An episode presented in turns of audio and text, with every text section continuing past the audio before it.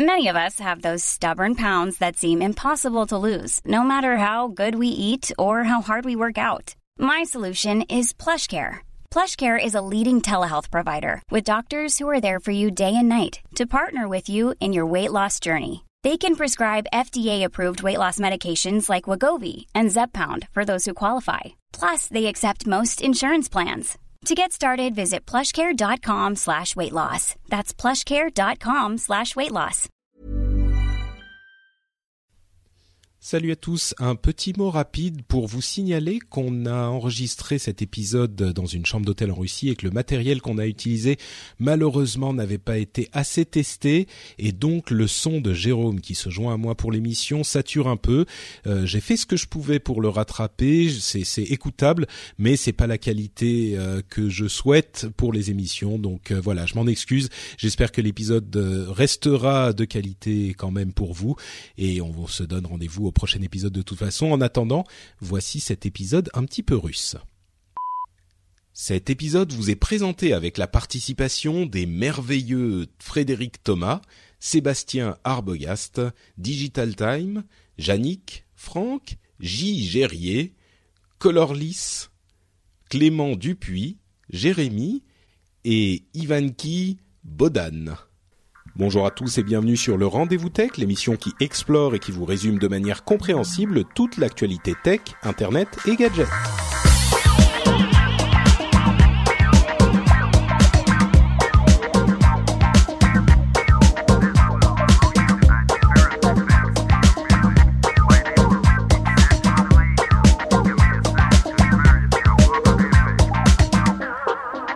Tous et bienvenue sur ce rendez-vous tech euh, un petit peu spécial. Le rendez-vous tech, vous le savez, c'est l'émission bimensuelle où on vous détaille toute l'actualité tech, internet et gadgets. On vous résume, on vous compresse, on vous explique, on vous analyse tout ce qui s'est passé dans le monde de la tech pour que ça soit facile à comprendre et à digérer. Et je disais que c'est un épisode un petit peu spécial parce que, euh, d'abord, je me présente peut-être pour ceux qui me connaissent pas, Patrick Béja. Euh, je suis votre animateur et votre euh, employé pour les Patreons qui décident de payer pour l'émission. Euh, et là, en l'occurrence, euh, je suis avec mon camarade Jérôme Kainborg, qui n'est pas à un immense Skype de distance, mais qui est dans la même chambre que moi, puisque nous sommes tous les deux en... Dieu Je suis dans la même chambre que toi, Patrick. Ma voix frémit d'émotion. Nous sommes effectivement euh, tous les deux en voyage ensemble à Saint-Pétersbourg en Russie et pas Saint-Pétersbourg en, en- aux États-Unis, hein, parce qu'il y en a un aussi. Euh, et On, on- on est venu quand même avec nos chers et tendres, hein, qu'on croit pas qu'on prend des vacances ensemble, Patrick, et qu'on est dans la même chambre d'hôtel. hein. Je, je voudrais dissiper tout malentendu. bah, écoute, euh, j'avais des, des illusions que je vais devoir dissiper. Oui, oui, alors. absolument. Bon, euh, les plus anciens auditeurs parmi vous se souviendront que le rendez-vous tech, ça a été jusqu'à maintenant qu'il pleuve, qu'il neige, qu'il vente ou que je sois en voyage en Russie. Euh, certains, euh, en voyant mes photos de Saint-Pétersbourg, se sont souvenus de l'épisode que nous avions enregistré, enfin que j'avais enregistré tout seul euh, dans l'aéroport de Moscou.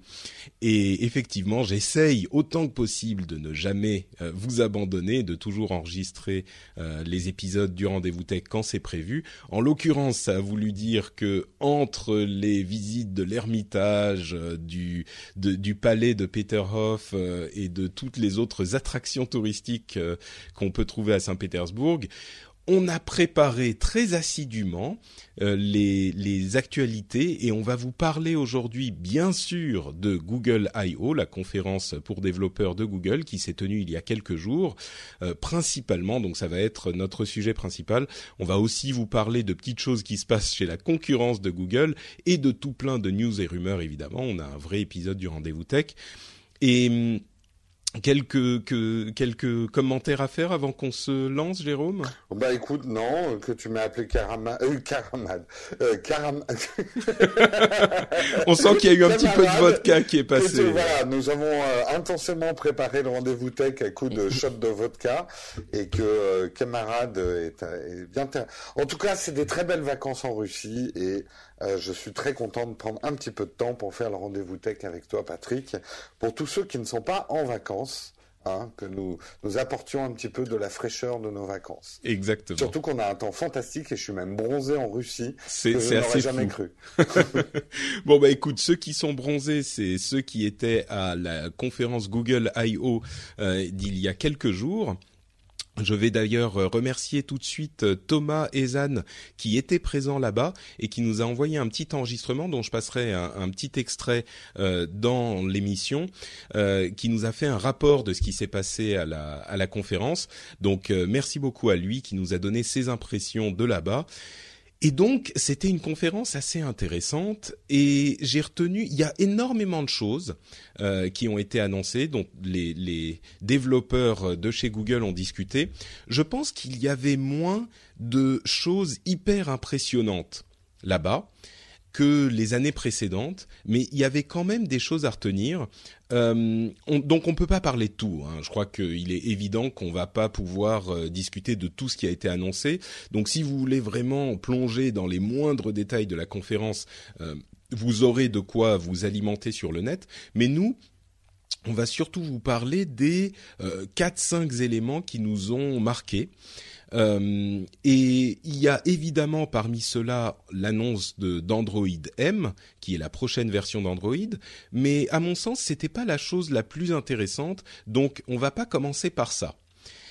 Bah, disons que c'est vraiment une conférence de développeurs, donc c'est vrai que nous qui ne sommes pas développeurs, il y a des choses. Android M, c'est très important pour les développeurs dans, dans l'état où c'est actuellement. Euh, mais nous, on voit plutôt les choses côté user pour, pour ceux qui écoutent le rendez-vous tech. J'irais même jusqu'à dire que euh, même pour les utilisateurs finaux, on constate une fois de plus que cette tendance dont on parle depuis euh, quelques années déjà euh, se confirme, c'est-à-dire que les, les systèmes d'exploitation de téléphones mobiles sont matures mm. et en fait tous les développeurs passent vraiment beaucoup plus de temps à, enfin les développeurs d'OS, hein, donc d'Android, d'iOS et même de, de Windows Phone, euh, passent beaucoup plus de temps finalement à mettre à jour leurs euh, OS avec des fonctionnalités qui existaient chez la concurrence mm. depuis parfois un moment. Euh, et c'est le cas pour euh, Google avec Android M, et c'est le cas aussi, on va en parler un petit peu, euh, pour les rumeurs, pour Apple avec iOS. Chacun en fait semble faire les, leurs euh, mise à jour d'OS de cette année avec une grosse partie de stabilisation d'une part des OS et d'ajout de fonctionnalités qui existaient chez les, mm. chez les autres avant. Donc on va y revenir pour Android M, mais euh, ce qui a été un petit peu plus marquant à mon sens, euh, il y a deux choses qui m'ont vraiment, je dirais, marqué et enthousiasmé dans cette conférence Google I.O mais avant d'y venir, je vais dire quand même une chose intéressante, c'est qu'il y a aujourd'hui un milliard d'utilisateurs actifs de euh, Google euh, Android, enfin d'Android. Un milliard d'utilisateurs actifs, c'est évidemment énorme. Euh, ça veut dire que c'est pas le nombre de téléphones ou d'appareils vendus qui sont peut-être plus utilisés aujourd'hui, mais bien un milliard d'utilisateurs tous les jours. Et il s'intéresse beaucoup au prochain milliard d'utilisateurs. Donc, euh, dans les, la philosophie de Google, et ça s'applique à Android euh, aussi, il y a toujours cette idée que il faut faire de la hum, technologie vraiment pour tout le monde. Et quand on dit tout le monde, on ne pense pas uniquement à l'Occident, mais vraiment à tous les utilisateurs du monde euh, dans son ensemble. Donc il n'y a pas cette sorte de d'élitisme qu'on retrouve chez Apple et d'ailleurs qui se sent jusque dans la manière dont ils font leur keynote et les gens qui présentent. Je ne sais pas si ça t'a euh, marqué, mais il y avait chez les, les gens qui parlaient à la conférence de, de, Google une euh, diversité qu'on retrouve pas du tout chez Apple. Il y avait déjà beaucoup de euh, d'Indiens, donc de gens de, de qui n'étaient pas blancs. Il y avait des femmes, et, et, ça, ça m'a vraiment marqué. On, on, était, il y avait un contraste assez fort avec les conférences d'Apple où c'est une, euh, une tripotée de euh, vieux blancs Hmm. bon, encore Tim Cook et Homo, donc il y a un petit peu de diversité, mais une tripotée de. Pardon, mais c'est vrai que là, avec avec Jérôme dans la dans la chambre, forcément, il faut faire attention à ce qu'on dit.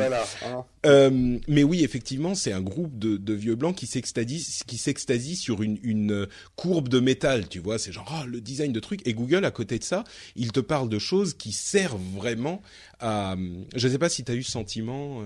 Bah, euh, ce que je trouve déjà, c'est que Google quelque part a beaucoup mieux réussi son internationalisation que Apple. Quand on voit, là je fais un petit saut en avant, mais les, les carbon cards, enfin le, le, les lunettes virtuelles de Google en carton, ça a été développé à Paris. Enfin, tu vois, leur centre de recherche, c'est pas à Cupertino. Apple, en gros, t'as la maison mère et on a un peu l'impression que le reste du monde, ils sont là pour pour défiscaliser les choses. Mais euh, Apple, euh, voilà, il y a des, des, recherches qui viennent d'Inde, de France et tout ça. Google. Qui, euh, Google, qui servent au niveau monde. et on le ressentait beaucoup plus, effectivement, sur, sur l'estrade, on stage. sur la féminisation, Là aussi, après, bon, aux États-Unis, tu, as des règles de discrimination, discrimination positive. Discrimination. Ouais, euh, c'est bon. T'as rajouté un zi, mais c'est pas grave. c'est pas grave. Euh, moi, c'est Monsieur Plus. Hein, je, je rajoute. Et euh, je suis pas pour. Enfin, moi, j'aime pas cette notion-là. Mais là, là, tu sais, je suis pas du tout euh, certain que, en voilà, l'occurrence. C'est ce que j'allais dire. Les femmes qui étaient là, elles étaient vraiment leaders dans leur domaine et c'était pas forcément trafiqué. Tu vois, ils ont pas essayé de mettre des nanas pour faire genre. Ouais, je, ça serait le, ça donnerait lieu à toute une autre discussion effectivement, mais en tout cas, c'est vrai que euh, concrètement, il y avait cette euh, impression de, euh, de diversité qui m'a marqué. Mais bon, euh, sans faire toute l'émission là-dessus. Qu'on aimerait retrouver dans le podcast d'ailleurs. Mmh, c'est vrai, oui, oui, Oui, oui, c'est vrai que la, la représentation féminine dans le tech, dans le podcast, elle est pour l'instant assez. Oui, oui, c'est vrai. Euh, une, une petite note euh, en passant, c'est très bizarre d'enregistrer dans la même salle que quelqu'un. Ça fait très longtemps que je l'ai pas fait, et du coup, je sais pas où regarder. J'ai les yeux sur mes notes. et je veux pas te regarder pendant toute l'émission, Patrick, sinon ça va devenir romantique. Oui, et, euh, ça serait. Je sais pas comment ça va se terminer. Bon, donc tu, tu évoquais euh, Google Cardboard, mais c'est Google. Je sais même plus. Tu vois les les noms du coup. je je Si, les oublie. Euh, donc Google Cardboard, euh, qui avait été présenté l'année dernière, qui est euh, un casque de réalité virtuelle fait en carton. Euh, je pense que la plupart des auditeurs en auront entendu parler, mais c'est juste un, un morceau de carton qui se plie, qui a une, euh, des lentilles euh, à l'intérieur pour euh, grossir l'image qui vient de l'écran. Et l'écran, en fait, c'est le téléphone euh, mobile qu'on va glisser dans cette, euh, ce casque en carton. Et l'idée était, j'avoue, m'avait fait un petit peu sourire parce qu'on se disait, oui, euh, qui va vouloir mettre son téléphone dans le truc et puis si on t'appelle en même temps, c'est compliqué. Et puis, et ça semblait, ça ressemblait un petit peu à une blague. Et finalement, euh, ce qu'ils en ont montré cette année hum, a quand même été assez convaincant, j'ai Ouais. trouvé, parce que d'une part, ils continuent à développer l'idée. Euh, et d'autre part, ils ont euh, simplifié la chose, simplifié le pliage du carton, etc. Ça peut paraître tout bête, mais c'est quand même important. Euh, ils ont simplifié l'utilisation du, du entre guillemets bouton, qui est juste un petit machin sur lequel on appuie, qui fait avancer une mousse euh, euh, tactile sur l'écran. Euh, donc ça permet d'avoir un bouton pour contrôler le truc. Mais surtout, ce qu'ils ont montré, c'était euh, deux choses. Une chose qui m'a vraiment euh, euh, comment qui m'a vraiment convaincu, c'était la ce qu'ils ont appelé expédition pour les écoles. Et expédition, c'est un truc qu'ils ont fait avec leur, je sais plus quelle version de cardboard, qui est la possibilité d'envoyer aux écoles des séries de Google Cardboard avec des téléphones Nexus aussi, et de, de les utiliser pour que les professeurs fassent faire des visites virtuelles de euh, grands lieux, euh, bah, de- des visites virtuelles comme des voyages en fait, euh, à leur classe. Donc tous les élèves mettent leur petite cardboard devant les yeux. Le professeur a une tablette qui contrôle l'expérience de tous les élèves et il dit bon bah maintenant on va aller à la muraille de Chine. Il appuie sur sa tablette et tout à coup, tous les enfants, en fait, sont virtuellement transportés à la muraille de Chine. Et c'est assez magique parce qu'on voit tous ces enfants qui ont les yeux, alors l'image un petit peu ridicule de tout le monde qui regarde dans le vide, dans des endroits différents avec leurs lunettes de réalité virtuelle, mais ils sont tous là-bas et ils sont tous en train de faire waouh, c'est incroyable. Oh, mais là on est en Chine, on est en Chine, tu vois. Il y a une petite citation. Euh, c'est très enthousiasmant. Alors tu vas toujours avoir des gens qui vont te dire oui, mais rien ne vaut la vraie expérience. Ouais, bah va envoyer une classe en Chine. Euh, enfin voilà, euh, on, on, on, pourra pas. Je pense que c'est très surtout mm. surtout que les cardboards étant relativement bon marché hein, pour ce que c'est, on peut l'envoyer à des classes peut-être moins fortunées, c'est-à-dire que ça va coûter beaucoup moins cher un cardboard pour aller partout en, avec le téléphone pour aller partout dans le monde entre guillemets que qu'un voyage. Euh, d'autant plus que euh, Google a mis à disposition les plans pour fabriquer même soi-même son cardboard. Donc eux, c'est pas du tout un business pour eux le cardboard. C'est tout ce qu'il y a derrière. Oui, tout ce qu'il y a derrière. Le carton, je veux dire, n'est pas un business pour eux. Euh, mais qu'on adopte ce genre de casque très simplifié. Euh, et, et, a un potentiel énorme. Et moi, j'y pensais, euh, notamment pour apprendre l'histoire pas qu'aux enfants d'ailleurs. Euh, je ne sais pas si tu as déjà fait une visite virtuelle d'un temple romain ou d'un truc comme ça. Euh, ça, ajoute un vrai plus. C'est vrai que de voir des ruines, c'est intéressant, mais de pouvoir se balader dans des environnements qui n'existent plus, euh, c'est un vrai progrès en termes de connaissances et de, réaliser comment étaient les choses en fait il y a en fait une manière de bien comprendre la réalité virtuelle. la manière dont je le décris parfois, c'est que la numérisation euh, de notre monde permet de euh, faire passer par des ordinateurs des choses qui n'étaient pas euh, possibles de faire passer par l'ordinateur avant. Alors pour le texte, c'était le cas depuis longtemps. Pour la musique, c'est arrivé avec les MP3. Ça a en fait numérisé, dématérialisé la musique.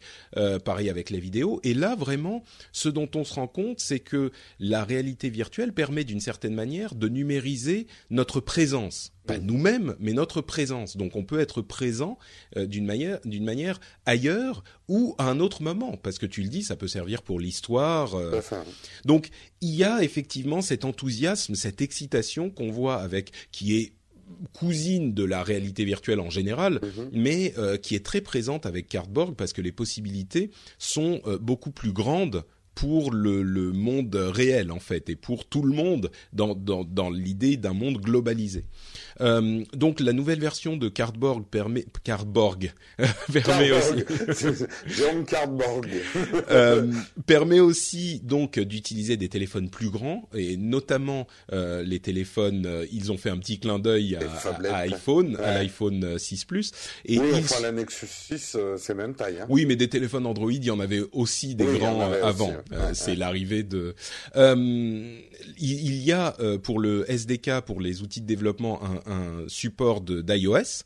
Euh, et ils ont aussi euh, initié un partenariat avec GoPro euh, pour un truc qui s'appelle, enfin, c'est un système ouvert qui s'appelle Jump un système ouvert. Disons que ils ont annoncé ce système pour faciliter la réalisation de contenu mmh. pour la réalité virtuelle. virtuelle. Ça s'appelle Jump et c'est un écosystème complet qui inclut un, un, des, des, des plans pour un assemblage de caméras qui vont permettre de filmer le contenu. En fait, c'est là qu'intervient le partenariat avec GoPro, qui, qui, qui euh, pose 16 caméras GoPro les unes à côté des autres, euh, qui vont en fait pouvoir se déplacer dans l'espace et créer des vidéos pour la réalité virtuelle.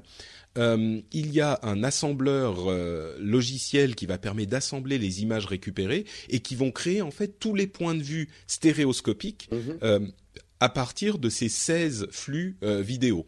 Et c'est assez impressionnant, ils permettent en fait de, créer des milliers de points de vue euh, de cette manière. Donc on peut imaginer, ça sera peut-être un petit peu sur rail parce que on a un point de vue qui va se déplacer, et mais, on pourra regarder en réalité virtuelle tout autour, donc en stéréoscopie.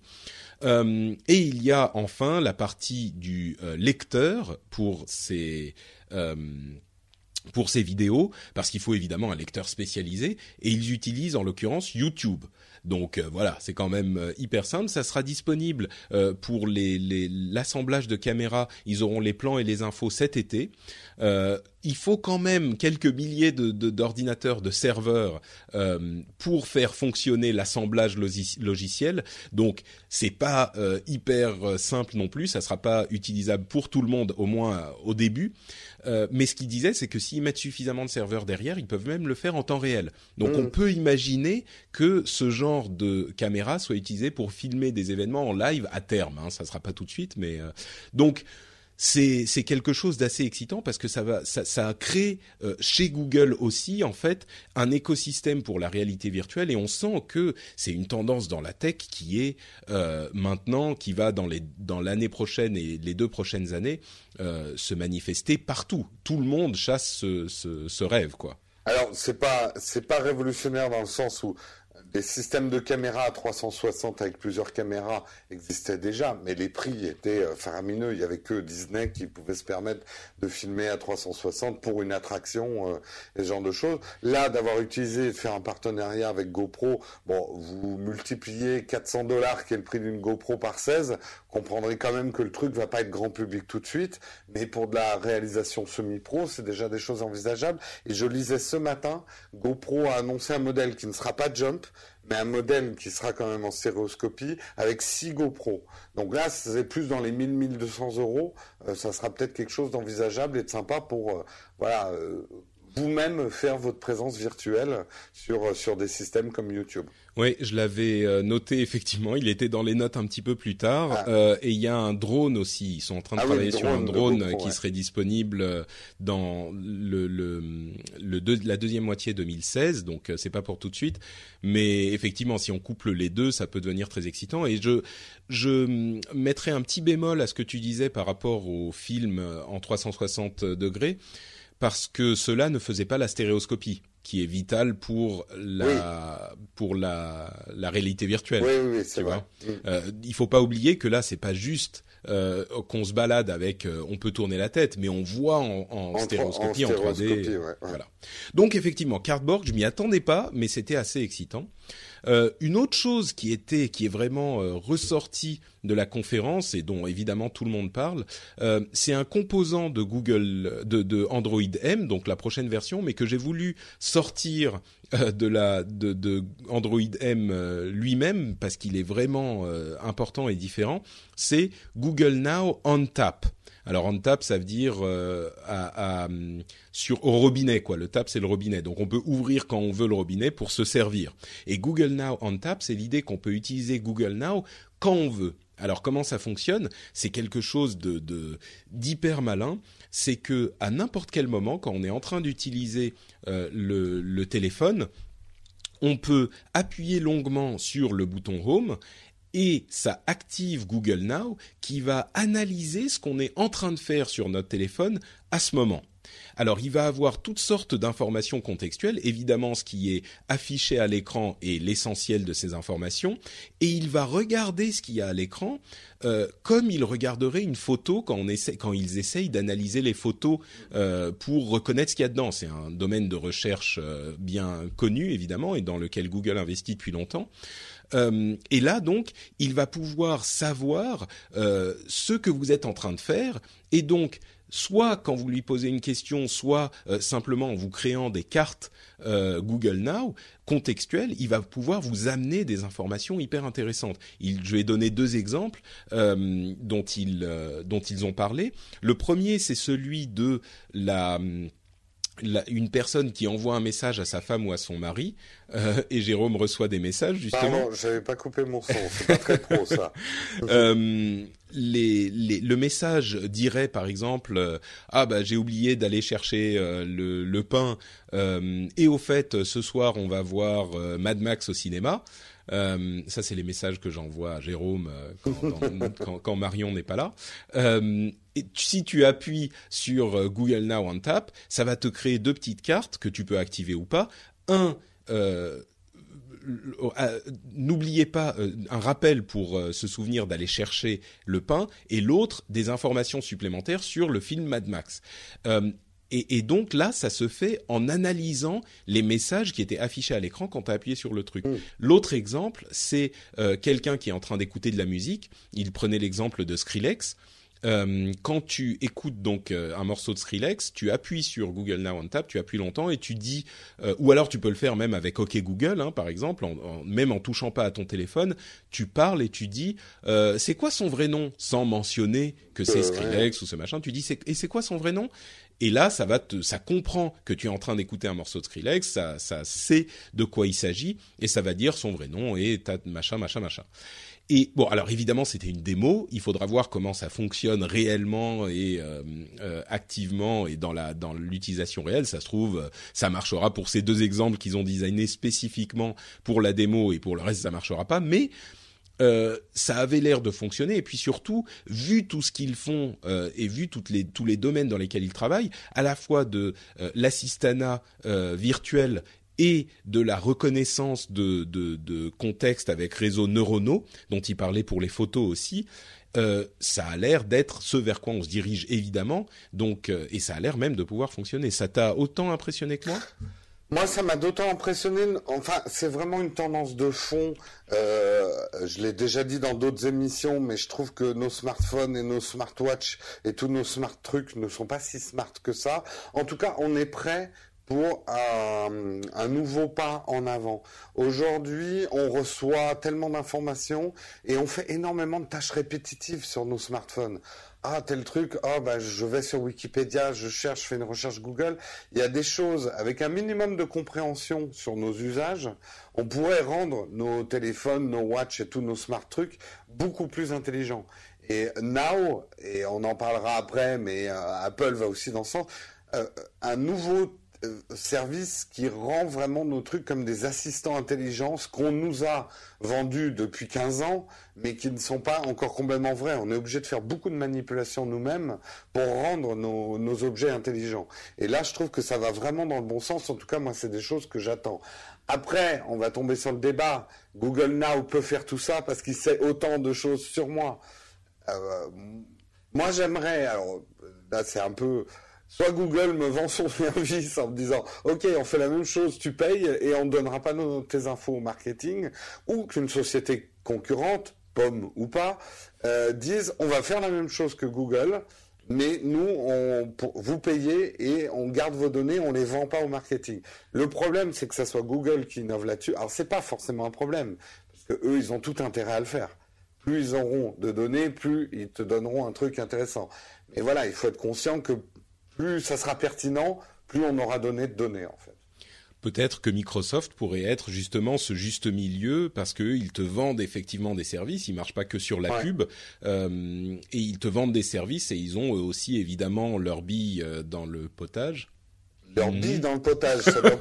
tu me rappelleras de jamais accepter une invitation au dîner, surtout si tu fais du potage, Patrick. Donc, euh, donc euh, oui, ils ont euh, effectivement peut-être la possibilité de trouver ce juste milieu. Ils travaillent évidemment. Cortana est un assistant qui est possiblement à, à mi-chemin entre Siri et Google Now, puisqu'ils ont une sorte de personnalisation, d'anthropomorphisme de l'assistant, beaucoup plus que Google avec Google Now, et cette euh, capacité à euh, faire de la, des choses dans le domaine de la recherche euh, avec Bing et avec d'autres outils. Donc peut-être que. Mais bon, là, là, on n'y est pas encore. Toi, Patrick, tu serais prêt à payer pour un service, un Google Now Plus, améliorer un véritable assistant qui, qui sonde ce que tu fais? Est-ce que tu serais prêt à payer pour que ces données restent privées? Si tu avais un maximum de, de, sécurité par rapport à ça, est-ce que tu serais prêt à payer toi aujourd'hui? Oui, oui, bien sûr. Bah, disons que si combien, euh, combien, combien tu donnes? bah, Ça dépend de ça dépend de ce qu'il fait. Si ça se transforme en assistant personnel qui peut te rendre tous les services qu'on peut imaginer, tu vois, Bon, il y a plusieurs fantasmes. Si tu me dis ça va être Jarvis euh, de Iron Man, euh, oui, là, euh, je te paye une moitié de bras, tu vois. Ouais, une moitié de bras par mois. Par mois. non, mais effectivement, si c'est Jarvis, oui, voilà. si c'est comment il s'appelle dans Her, le, le... Ah, je sais plus. Bon, enfin bref, Scarlett Johansson dans Her, elle a peut-être pas de, de, de nom, je sais je crois Pas, si, si, si, un, un nom de produit en fait, je crois.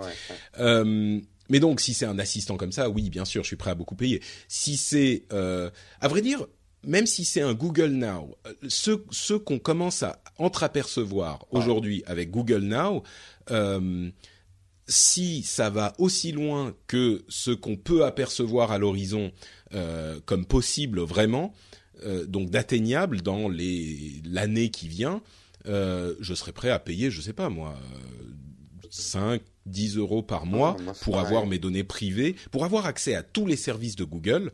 Euh, de manière privée, je serais prêt à payer beaucoup. Oui. Ah. Euh, maintenant, maintenant, ouais, le problème c'est qu'il faut que Google euh, fasse autant d'argent avec ce qu'on serait prêt à payer que ce qu'ils font avec la pub par utilisateur. À, mon avis, hein, je suis pas dans les chiffres de Google, mais à 5 euros par mois, si tu payes, ils sont largement gagnants parce que mm. je pense que un individu en, en vendant son data au marketing doit leur rapporter par mois au grand maximum un dollar, tu vois. Mm. Euh, je pense c'est sur la loi des grands nombres en fait que ça fonctionne. Mais euh, je trouve que c'est un débat intéressant. Je serais curieux de voir aussi ceux qui écoutent le rendez-vous tech s'ils seraient prêts à payer pour ce type de service. Moi, aujourd'hui même, dans l'état Google Now, je suis prêt à payer. Ah oui. Euh, de, pour l'avoir sur euh, mon, je l'ai pas sur mon iPhone. Marion l'avait sur Android et les trucs qu'il nous a donné pour ce voyage, les infos et la pertinence des infos qu'il nous a donné le long du voyage, j'ai trouvé ça épatant quoi. Euh, Android M, donc, comme on le disait, Google Now on Tap fera partie d'Android M. Euh, il y aura aussi d'autres nouveautés là qui vont plus parler aux utilisateurs euh, fréquents.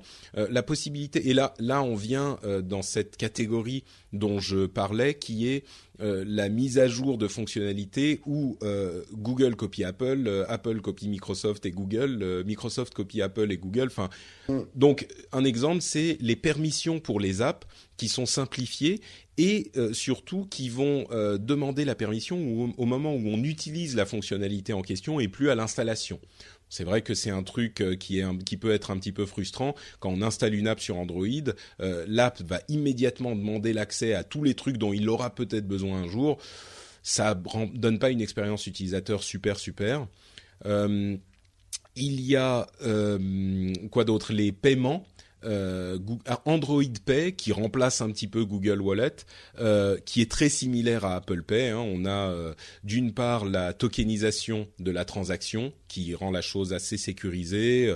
On a l'accès à la, la au lecteur d'empreintes digitales, euh, dont de nombreux téléphones utilisent, enfin de nombreux, il y a pas mal de téléphones Android qui utilisent le lecteur d'empreintes depuis un moment. Là, on a une standardisation de la chose. On a aussi une API, donc euh, des outils développeurs pour euh, l'utilisation donc du lecteur d'empreintes digitales qui sera standardisé avec Android M.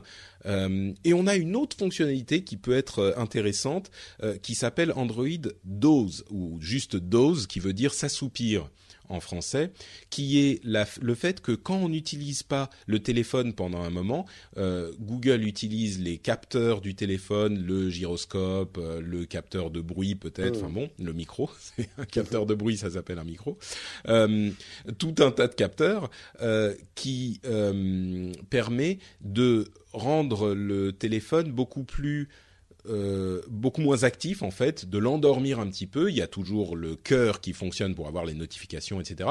Mais de le rendre beaucoup moins actif pour économiser la batterie. On se souvient que euh, là encore, Apple faisait un truc un tout petit peu similaire au niveau du processeur en groupant les actions du processeur euh, que demandaient différentes apps de manière à laisser reposer. Mais là, on parlait de quelques secondes ou tu vois ce genre de, de période. Là, il peut, Dose peut endormir le téléphone sur des périodes de plus en plus longues quand on n'utilise pas l'appareil et il apprend au fur et à mesure. Euh, il disait sur certains téléphones, ça peut doubler la batterie. mais rien que ça, hein, euh, aujourd'hui, moi, doubler, ça me paraît enthousiaste, mais euh, même 20, 30, 40, 50 c'est très bien, quoi. Le, problème, on est à un point en ce moment qui est très difficile pour les utilisateurs. nos, téléphones sont de plus en plus bardés de, de, fonctionnalités, sont de plus en plus puissants, et euh, la technologie des batteries n'évolue pas. Euh, donc on arrive à des vrais problèmes. Et la mode des phablettes, elle vient aussi uniquement de la taille des batteries qu'on peut mettre dedans. Hein. C'est pas que des grands écrans, c'est parce qu'il y a des grandes batteries. Et je pense qu'aujourd'hui, au niveau software, parce que les nouvelles batteries, elles vont pas arriver avant 3-4 ans. Bah, ça fait Non, hein. la, manière dont les choses évoluent, c'est que les processeurs consomment de moins en moins. Ouais, voilà. Euh, donc ça va être un mélange software-hardware qui va optimiser les batteries existantes. Et aujourd'hui, on arrive quand même avec des Android qui tiennent absolument pas une journée le, Galaxy S6, S6 a des vrais problèmes de batterie, donc ils ont intérêt Android à bosser sur ces optimisations-là. Et c'est vrai qu'il y a plein de moments où on n'a pas besoin que le téléphone consomme, quoi. Euh, donc voilà pour les pour Android M effectivement c'est pas une euh, une mise à jour euh, majeure. Euh, c'est marrant que ça soit M pour majeur. Oui. Et, et c'est un petit peu comme ce dont on entend parler on y reviendra mais iOS 9 semble lui aussi être Cons... Oh, pas c'est parce que je parle russe en fait toute la journée donc j'en perds mon français mais je pense, tu vois, le, fait que c'est pas de l'imitation, ils imitent pas ce que font Apple. Je pense qu'aujourd'hui, tous les utilisateurs de smartphones ont des exigences et c'est normal que les marques, euh, là où elles sont un petit peu plus faibles sur le Pay, par exemple, Wallet n'a pas très bien marché. Donc c'est normal que Google rattrape un petit peu son retard ou ce genre de bah, choses. Quoi. Moi, moi, je crois qu'il y a de l'imitation euh, des, deux côtés et que c'est sain justement. Les, les, différents acteurs euh, trouvent des solutions un petit peu plus élégantes aux problèmes qui se posent à tout le monde et et du coup forcément euh, les autres euh, vont chercher un petit peu. On voit en l'occurrence des choses comme euh, les permissions d'app ou Android Pay qui clairement ressemble beaucoup à la manière dont Apple a résolu ses problèmes. on va voir un petit peu plus tard, effectivement, dans l'émission, que euh, la, une des grosses forces d'Android qui est Google Now semble être euh, sur les, les tablettes, euh, enfin les tablettes, je veux dire, dans les cahiers d'Apple comme il faut qu'on copie ce truc tout de suite. Il y a les... Google Now, quoi. Voilà, c'est ça. il y a les cartes, il y a les. Tout à fait. Il y a que les fanboys qui vont pleurer, mais pour le, les, les, consommateurs, oui, je crois que les, les, les, fanboys, généralement, la réaction c'est ah bah ça on l'a depuis des années, voilà. Mais, mais bon. Bah non, on s'en fout parce qu'il y a effectivement une, euh, une, des forces très claires chez chaque acteur. On n'est mm. plus du tout au tout début des smartphones euh, où on pouvait dire tel ou tel acteur. Bon, clairement, je pense qu'Apple a, a, a, créé ce nouveau marché des smartphones et ils ont eu pendant quelques années une avance, je pense claire. Les, les, je pense que la plupart des des, des euh, fans d'Android de l'époque reconnaissent aujourd'hui que bon, les toutes premières versions d'Android étaient effectivement avaient des gros soucis quoi. Mais aujourd'hui, depuis même euh, plusieurs années, on n'est plus à ce niveau-là. On ah a des, forces chez chacun euh, et, voilà, et, et, ils se copient et c'est normal. Donc euh, Bon, il n'y avait pas que Android dans Google I.O. Ils ont aussi parlé de Google Photos, qui était, qui on, on entendait des rumeurs sur le sujet depuis un, un bon moment, et aujourd'hui, il est lancé, disponible sur iOS, sur Android, toujours en, euh, Google, à vrai dire, un petit peu plus même que pendant une période euh, un peu plus froide entre Apple et Google, euh, on a l'impression qu'ils sont depuis quelques mois ou un an en train de revenir à une idée de bon bah tous nos services autant que possible, on les rend à disposition des utilisateurs euh, euh, iOS aussi, euh, d'une manière évidemment dont Apple qui est beaucoup plus fermé ne n'approche pas les choses, mais donc en l'occurrence Google Photos est disponible sur le web, sur Android, sur iOS, et c'est un service qui vous permet de conserver trier et organiser vos photos de manière euh, assez impressionnante. Non seulement il vous permet de d'uploader toutes vos photos de manière gratuite et illimitée et vos vidéos aussi. Euh, je suis sûr que tu auras des choses à dire sur ce sujet. Euh, mais en plus, il vous permet d'y accéder grâce à cette reconnaissance euh, visuelle qu'ils ont développée au cours des dernières années, qui est devenue assez impressionnante, euh, et, les réseaux neuronaux dont ils ont beaucoup parlé, qui, font différentes couches de reconnaissance. Euh, ils ont donc mentionné le fait que enfin mentionné, ils ont, il y a la possibilité avec Google Photos de euh, taper des, Déjà, il organise vos photos de manière intelligente avec des visages, des thèmes, des lieux, des euh, et, on peut ensuite faire des recherches sur, par exemple, je veux des photos de chiens. Enfin voilà, ou mmh. chiens, et il va vous sortir toutes les photos de chiens. Il les reconnaît déjà, il sait que c'est des chiens. Je veux euh, des photos de ma nièce à, je sais pas, à Disneyland. Euh, ah, ressemble vraiment à un chien. C'est des choses qui peuvent arriver. euh, ils sont pas infaillibles, mais. Euh... Donc euh, c'est un service qui a l'air quand même assez intéressant, non? Bah, de, de, Moi déjà à l'époque où euh, Google Photos était sous Google Plus, je trouvais qu'ils avaient une approche très intelligente. Notamment Google a bien mieux compris qu'Apple qu'aujourd'hui, on a un vrai problème avec les photos et tous les utilisateurs. On prend plus de photos que 10 journalistes du National Geographic lâchés dans le, dans le Grand Canyon quand on va à la kermesse du village à côté. On prend trop de photos, on se retrouve avec des tris à faire et du coup on a la flemme. Du coup, on se retrouve avec des photothèques immenses dont on ne sait pas quoi faire. Et euh, Google a beaucoup plus innové qu'Apple dans je vais te faire un album automatique, je te le propose, regarde si ça te va. Tiens, ce filtre-là, il irait bien sur cette photo, je te propose ça. Et euh, c'était vachement agréable à utiliser. Après, le gros problème, c'est que c'était lié à Google ⁇ et c'était un peu bâtard pour mettre tes photos dessus. Là, le fait qu'ils aient sorti le service, que tu puisses mettre des, des photos de plein d'appareils photos différents, parce que c'est la réalité aujourd'hui aussi. On prend des photos avec son smartphone, son réflexe, euh, plein de photos différentes. Il y avait entre parenthèses euh, énormément de gens. Euh, j'ai été assez surpris, mais les touristes ici à Saint-Pétersbourg qui prenaient des photos avec leur tablette et on s'en moque souvent. Et, et mais c'est une réalité. C'est une réalité. Et, moi, je vois beaucoup de gens avec un réflexe, mais ils ont leur smartphone sur une perche selfie pour se faire des selfies en même temps que de belles photos avec leur réflexe. Et c'est ça aujourd'hui. On a besoin de documenter ses vacances. Après, c'est un autre débat de trouver ça débile ou pas, mais c'est un fait. Et donc, on a des photothèques. Moi, je sais que j'ai des photothèques énormes à gérer. Euh, alors, Google Photo, dans l'état où il est, n'est pas encore la panacée. Parce que, alors, ils, introduisent un truc révolutionnaire, c'est gratuit. Donc, quelle que soit la taille de ta photothèque, ça c'est génial. Mais attention, il y a des limitations techniques. Euh, la taille des photos, c'est 16, euh, mégapixels. Or, la plupart des appareils photo aujourd'hui, et même des smartphones, commencent à shooter en RAW et avec beaucoup plus de mégapixels. Donc, c'est un problème pour ceux qui ont un réflexe et tout ça. Et la vidéo est limitée à 1080p, mais pour de la vidéo de vacances, c'est largement suffisant. Donc, très bon service pour les je précise, de vacances. Je précise qu'il euh, compresse en fait. Oui, il compresse. Avec une limite de 16 mégapixels. donc, même si tu as des photos plus grosses, c'est pas qu'elles n'apparaîtront pas, c'est qu'elles elles seront compressées mais ton RAW, par exemple, les fichiers RAW, qui sont tes fichiers bruts de photos, tu ne pourras pas les mettre. Moi, je vais l'utiliser par contre, parce que photo de chez Apple n'est pas encore au point. Je le trouve plus évolué sur le truc, mais c'est sur certains trucs, mais c'est une catastrophe au niveau d'autres. Moi, je sais que Google Photos, je vais l'utiliser vraiment comme mon backup de JPEG et comme moi je manipule des Android, des euh, des euh, des iPhones, euh, des différentes caméras, ça me permet de tout avoir au même endroit et une trace finalement de tout ce que j'ai pris en photo et en vidéo. Donc je trouve ça très très bien. C'est, je pense, l'idée. Hein. Euh, ils, ils, ont en fait, euh, moi j'ai, utilisé euh, Apple Photos justement parce que je suis à la recherche depuis des années, comme mm. beaucoup d'entre vous, de, beaucoup de, du, du, des utilisateurs de, bah, de tout, hein, d'informatique, j'allais dire, mais tout le monde je suis à la recherche d'un service de photo ultime qui me permettrait d'avoir toutes mes photos à un endroit simplement, euh, facilement, etc. Euh, j'ai utilisé longtemps Flickr, mais qui a été euh, un petit peu abandonné par Yahoo. Version est bien. Pas mal, oui, mais bon, est-ce que c'est pas trop tard Ça demande encore trop de manipulation. C'est ça.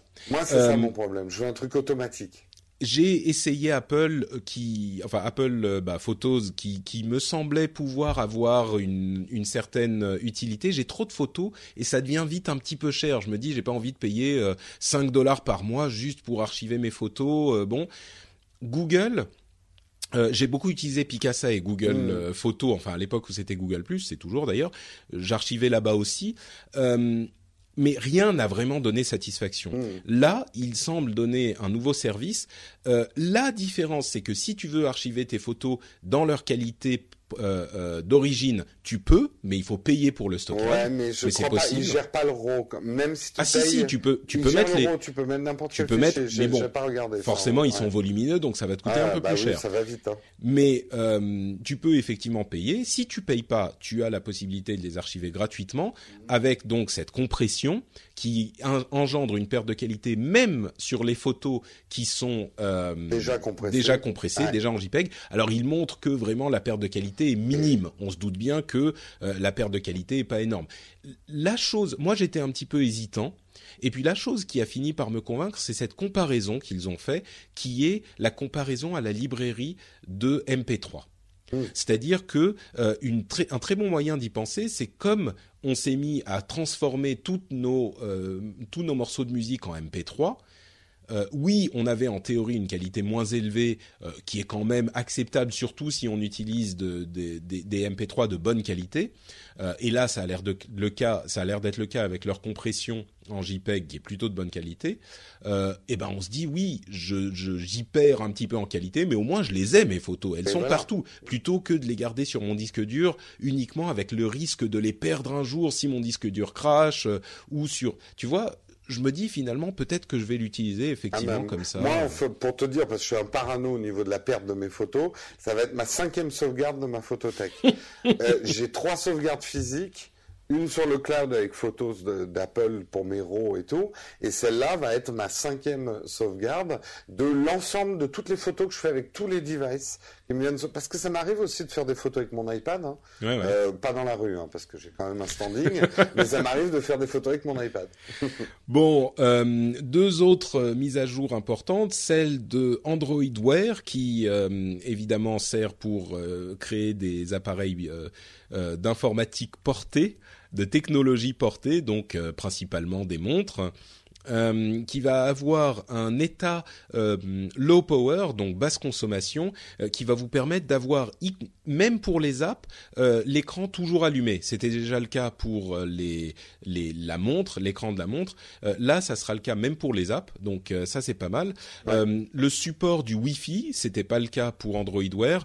des fonctionnalités avec des gestes du poignet ça je suis bon ça peut être utile ici ou là mais si t'as les deux passer... mains prises pour pouvoir tourner la page en faisant un geste si moi je peut-être ouais effectivement.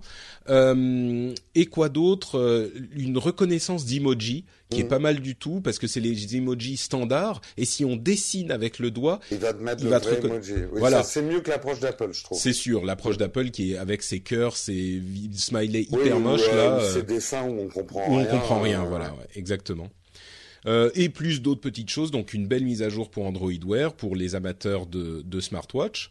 Euh, et puis, oui, pardon, tu voulais dire quelque chose? Non, c'est juste, je trouve ça vachement bien ce mode basse consommation parce que que ça soit l'Apple Watch ou euh, ou Android Wear, je trouve que c'est un vrai problème. Même si la reconnaissance du mouvement, elle est bien et elle est mieux sur Apple Watch que sur Android Wear, quand même, moi, je me retrouve constamment avec des écrans noirs et avoir un truc au poignet qui me donne un écran noir, je trouve ça stupide. Euh, donc il faudrait un minimum que j'ai l'heure, tu vois, ou un mode basse consommation quand je regarde ma montre, quelle que soit ma position en fait. Bah, ça risque d'arriver euh, sur Android, j'allais dire avec la version 2 euh, d'Apple Watch peut-être, et puis en même temps sur Android avec la version, je sais pas, ça doit être la version, je sais pas quelle version ils en sont d'Android Wear, mais je sais pas non plus. Enfin en termes de chiffres, j'en sais rien. et la dernière chose que je voulais souligner, c'est donc l'arrivée de Brillo et de Weave. Alors Brillo en fait, c'est une version très simplifiée de d'Android euh, prévue pour l'internet l'Internet of Things. Euh, donc l'internet des choses, euh, qui est donc une version logicielle d'un système d'exploitation pour l'internet des choses. Et Weave est un, un, un, un, une couche de communication en fait pour ces appareils. C'est une couche de communication d'ailleurs qui peut être utilisée sans Brillo. Donc on peut utiliser ce, protocole euh, de communication même si on n'utilise pas le système d'exploitation de mm. Google. Donc là encore, on voit qu'il y a une tentative de euh, comment dire d'uniformisation du système. Euh, on se souvient que Samsung avait annoncé une initiative un petit peu comparable il y a quelques mois, et donc Google lance son son candidat dans le la mare et son pavé. Euh, qui, Entre qui... dans la soupe. Et, ouais, et, les, et les, candidats dans la, mare. Les canards dans les la canards dans la mare, voilà. euh, alors évidemment, le poids de Google est, est, est extrêmement important. Donc, euh, et, là encore, enfin, la, la comparaison des acteurs du marché euh, est, est, clair parce que il semble que l'arrivée de, de, HomeKit et de Home d'Apple euh, s'avère la semaine prochaine avec leur conférence WWDC où on aura les premiers produits. Euh, c'est un petit peu comparable euh, au, au, Internet of Things finalement. Même si c'est pas exactement le même champ d'application. Bref, Brillo, c'est Google qui arrive dans l'Internet of Things, encore une fois avec une, une politique d'ouverture beaucoup plus grande que que certains de leurs concurrents, même si Samsung euh, voulait faire les choses de manière euh, relativement ouverte. Donc voilà, et, et cette euh, idée d'ouverture dans l'internet des choses, l'internet des objets, euh, est présent à vrai dire à peu près partout. Euh, même Apple essaye de réunir tous les standards existants et de faire une sorte d'interface. Samsung veut un système ouvert, Google ou offre en fait un layer, un, un, une couche de communication et dit vous allez-y utilisez-la, il n'y a pas de problème. Donc on verra ce que ça donne. A priori, il y aura pas la place à mon sens pour tout le monde, ah mais évidemment c'est un nouveau marché où les acteurs se lancent et puis il y aura à un moment une consolidation des vainqueurs, des perdants, etc. Bah, je pense surtout voilà la domotique c'est pas comme acheter un smartphone quoi. Tu tu achètes des objets qui vont durer beaucoup plus longtemps dans ta maison euh, qui seront dans le dur. Donc le choix des standards euh, sera quand même très important. Et tant que la guerre des standards n'aura pas lieu le mass market n'existera pas sur the Internet of Things. Donc là on est en train d'y arriver je pense petit à petit. Euh, je pense que ça va prendre encore un petit peu plus de temps euh, que c'est pas cette année ou l'année prochaine mais c'est clairement il est en train de se passer des choses quoi Bon, on a fait une grosse partie sur Google I.O. On va conclure avec euh, quelques petits, euh, quelques petites notes supplémentaires. Euh, un, chiffre qui me plaît toujours, c'est le chiffre des du nombre d'utilisateurs de certains services pour qu'on puisse comparer l'importance des différents acteurs. Gmail a aujourd'hui 900 millions d'utilisateurs actifs, dont 75% sur mobile. 900 euh, millions déjà c'est un chiffre monumental hein, et 75% sur mobile c'est aussi quelque mm. chose d'important. On se rend bien compte aujourd'hui de l'importance du mobile dans le monde et encore une fois on revient à cette idée de monde, euh, bah c'est pas que l'Occident, mais le monde dans son ensemble. Euh, il y a énormément de gens, on en parle très souvent dans cette émission, énormément de gens pour qui le smartphone est l'ordinateur principal. Ils ont dépassé maintenant, euh, parce que Gmail était toujours en dessous de, Yahoo, je crois, en termes de, oh, je pense nombre de mails. Ouais, là, ils ont dû dépasser. Je pense qu'ils ont dépassé. J'ai pas les chiffres de Yahoo, mais hmm. je pense que maintenant. Euh, mais je je sais pas. À mon avis, à mon avis, Yahoo. À, mon avis, Yahoo et oui, c'est ça. Euh, un autre projet intéressant à évoquer très rapidement, c'est le projet Jacquard. Euh, on a souvent parlé de, l'internet, euh, enfin des, des, vêtements intelligents, qui étaient une sorte de marotte un petit peu ridicule, où on disait ah notre jaquette, notre veste, notre chemise va être intelligente et on a des fibres intelligentes et on n'a jamais vraiment vu l'application. Là, il s'agit en fait d'intégrer des fibres conductives aux vêtements de manière à pouvoir euh, les utiliser comme un, écran tactile en fait. Et là, on a quelque chose dont je pourrais voir une application, c'est-à-dire que si on a un patch de euh, une partie un petit peu tactile euh, sur notre blouson, sur la manche par exemple, euh, on peut tout à fait imaginer faire des actions simples comme euh, passer à la chanson suivante ou avancer un petit peu dans un podcast ou taper deux fois pour activer Google Now ou tu vois ce genre de choses. ça, c'est une application qui pourrait être intéressante. Ce qui est très important, c'est qu'ils développent un truc vraiment pas cher parce qu'on change de vêtements a priori quand même tous les jours. Donc moi, tous ces fantasmes du blouson batterie ou de la chemise euh, avec des lumières, des écrans, oui, tu dis oui, mais enfin euh, le, soir, a priori, je l'enlève et je la lave la chemise. Donc s'il faut que j'achète euh, sept fois le device pour avoir, donc tu vois, là, ça pourra prendre quand ça sera des bandes qu'on intègre à tous les vêtements qu'on a. Et là, ça sera quelque chose mm. d'intéressant. Ouais la question de la connexion à l'appareil reste encore un petit peu problématique, mais. Oui, bah écoute, on se prendra quelques cours, hein, il y aura une génération à sacrifier. Euh, bien de la science. Bon, d'autres petites choses, un service de test automatisé dans le cloud pour que les développeurs d'applications puissent tester euh, leurs applications virtuellement sur les 20 appareils Android les plus populaires. Ça, c'est super bien. Ah, ça, euh, Marion, qui est la spécialiste, là, ça, c'est le genre d'annonce. C'est le truc qui lui parle. Euh, qui, qui, lui parle, ouais. un Google Store personnalisé. C'est vrai que les, les App Stores sont pas hyper bien conçus pour trouver les choses qu'on veut trouver. Euh, l'idée toute bête d'avoir un store personnalisé en fonction de ce qu'on a déjà utilisé, des recommandations d'amis par exemple, c'est tout bête et on se demande comment personne n'y a pensé avant, mais je trouve que c'est vraiment malin. Euh, quoi d'autre euh, le projet Tango, donc qui permet d'avoir des tablettes qui vont mapper votre environnement en 3D en deux secondes, euh, à, des, évolutions intéressantes. Euh, il y a Volt qui est un environnement euh, informatique sécurisé entier sur une carte micro SD. ça c'est marrant aussi. Des évolutions pour Android Auto, etc. Google Chromecast, plein de petites choses en plus. le grand absent par contre c'était Android TV, même pas mentionné une fois. Euh, ça, c'était un petit peu surprenant, mais bon, enfin moi qui n'y crois pas énormément, mm. c'est ça m'a pas beaucoup surpris, mais enfin quand même qu'ils en parlent pas une seule fois. Bah, moi, je trouve de toute façon d'avoir splitté euh, Chromecast et Apple TV dans la notion. Je sais que c'est pas les mêmes objets, hein, et Android, TV, euh, ça m'avait déjà gêné.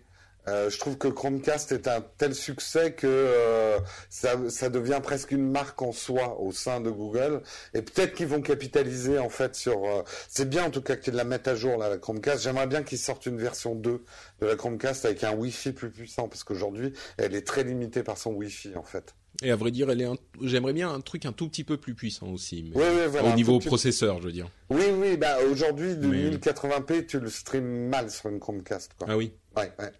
Euh, et puis bon, il y a des trucs pour les jeux, par exemple, pour euh, faciliter le jeu sur Chromecast. Enfin, c'est vrai, c'est ça, Mais à la limite, rêvons un peu une petite prise RJ45. Ça peut paraître débile, mais ça serait génial quand oh même sur la Chromecast. Le Wi-Fi suffit quand même. Mais, mais pas le Wi-Fi qu'ils ont mis dans la version actuelle. Non, mais tu mets un, bon Wi-Fi. Ouais, on arrive à du 4K. 4K, tu le passes pas par même les meilleurs Wi-Fi. Hein. On a encore un ou deux ans avant que le 4K soit vraiment. Il y a du 4K. T'as une télé 4K Il y a, bah, euh, Marquis Brown, dont on parle souvent, qui est un YouTuber, il filme en 4K et là, il va s'acheter une caméra 8K. Bon, lui, c'est un fou, mais quand même. Non, mais c'est pas ça la question. La question, c'est est-ce que tu as une télévision 4K pour afficher les vidéos? Oui, d'accord. non, je regarde du. Moi, je regarde du 4K sur une télé. Euh... 720p. HD ready. HD ready. Exactement en plus. Bon, on va. Elle est HD ready ta télé? Euh, Enfin, c'est du 7 ans. Elle a 10 ans ma télé. tu baisses dans mon estime, Jérôme. Mais non, mais euh, ben euh, oui, mais je remonte dans celle de mon banquier. Donc tu vois, à tout prendre. Bon, on va faire un petit tour du côté de la concurrence, comme on le disait. Euh, on va parler rapidement des rumeurs d'iOS 9 et de OS X 10.11, même si on les a évoquées. Euh, on va aussi parler de Microsoft et de ce qui se passe de leur côté, euh, surtout pour l'environnement mobile. et avant ça, on va parler d'une annonce qui était intrigante qui était celle de euh, d'Apple qui a annoncé donc une semaine avant leur conférence WWDC où on aura la confirmation de toutes les rumeurs dont on va parler ici, mais euh, qui sont qui semblent être des rumeurs avérées. Euh, donc l'annonce que Johnny Ive passe du statut de directeur de l'interface des interfaces humaines à celui de Chief Design Officer, donc chef office. Il n'y a pas beaucoup de chief chez Apple. Il y a eu euh, Steve Jobs. Enfin, il y en a trois. Voilà, il y a eu Steve Jobs à l'époque et euh, Tim Cook aujourd'hui, et donc euh, Johnny Ive est le troisième. Mm, oui, parce que la celle de Burberry, elle c'est la deuxième chief, non? Ah, je crois pas qu'elle soit chief quoi que ce soit. Hein. Non, non, non. C'est des senior vice president en fait. Ouais, d'accord. Tu vois? Donc bref, le titre mis à part, même si c'est un petit peu important pour comprendre l'évolution de la l'organisation de la société, il livre ses, euh, euh, sa charge euh, de qu'il utilisait, enfin qu'il avait aujourd'hui pour le design jusqu'à aujourd'hui, à deux de ses euh, lieutenants finalement. Euh, ils deviennent euh, l'un, c'est Richard Howarth qui devient chef du design industriel, donc son, qui gère le hardware, le matériel, et Alan Dye devient vice-président du de, de l'interface donc euh, l'aspect plutôt logiciel, euh, que ça soit sur le desktop ou sur le, le, le mobile. Donc bon, au-delà de ça, qui n'est pas, euh, qui, qui, est intéressant parce que ça, ça montre une évolution chez Apple, le la grande question qu'on se pose, c'est qu'est-ce que ça veut dire pour Johnny Ive, qui est quand même une figure hyper emblématique chez Apple et qui peut même avoir un, une influence sur le prix de l'action, tellement ah il a une importance.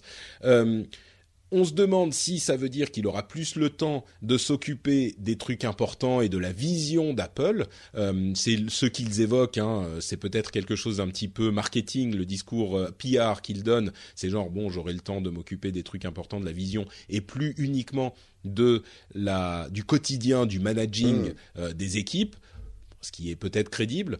ou alors, est-ce que ça veut dire que Johnny Ive est en train de préparer petit à petit une sortie d'Apple. Ah, c'est vrai qu'il avait dit qu'il retournerait bien euh, en Angleterre, euh, mener une vie plus paisible. Moi, je pense que non. C'était une rumeur. Hein. Ouais, c'était une rumeur. Je pense que là, c'est vraiment, c'est plus à lui à gérer les tickets resto. Je caricature, mais, mais. je pense qu'en tant que senior vice-président, il faisait pas les tickets resto. Pas, ou alors c'était les tickets resto de ces super cadres, machin. Non, je pense que oui, évidemment, c'est enfin parce qu'il est plutôt jeune, hein, mine de rien, donc il faut prévoir sa fin de carrière, machin. Euh, au contraire, moi je pense que Ive euh, est là pour compenser le manque de Cook, donc Cook est tout à fait conscient qu'il n'est pas un visionnaire comme l'était Steve Jobs, ou en tout cas euh, comme se vendait Steve Jobs, et que Ive doit avoir autant d'importance quelque part euh, et en ayant une position comme ça, c'est-à-dire moi je vois très bien, ils l'ont même dit, il va designer même les chaises dans les nouveaux bâtiments. Mais ça, euh, d'abord ça va être un plaisir pour lui de revenir au dessin et à ces choses-là et d'être moins dans la contingence, la logistique finalement euh, que devait être quand même une partie de son boulot, même s'il devait être très très haut placé. Mmh. Effectivement, donc voilà, c'est quelque chose d'intéressant à noter.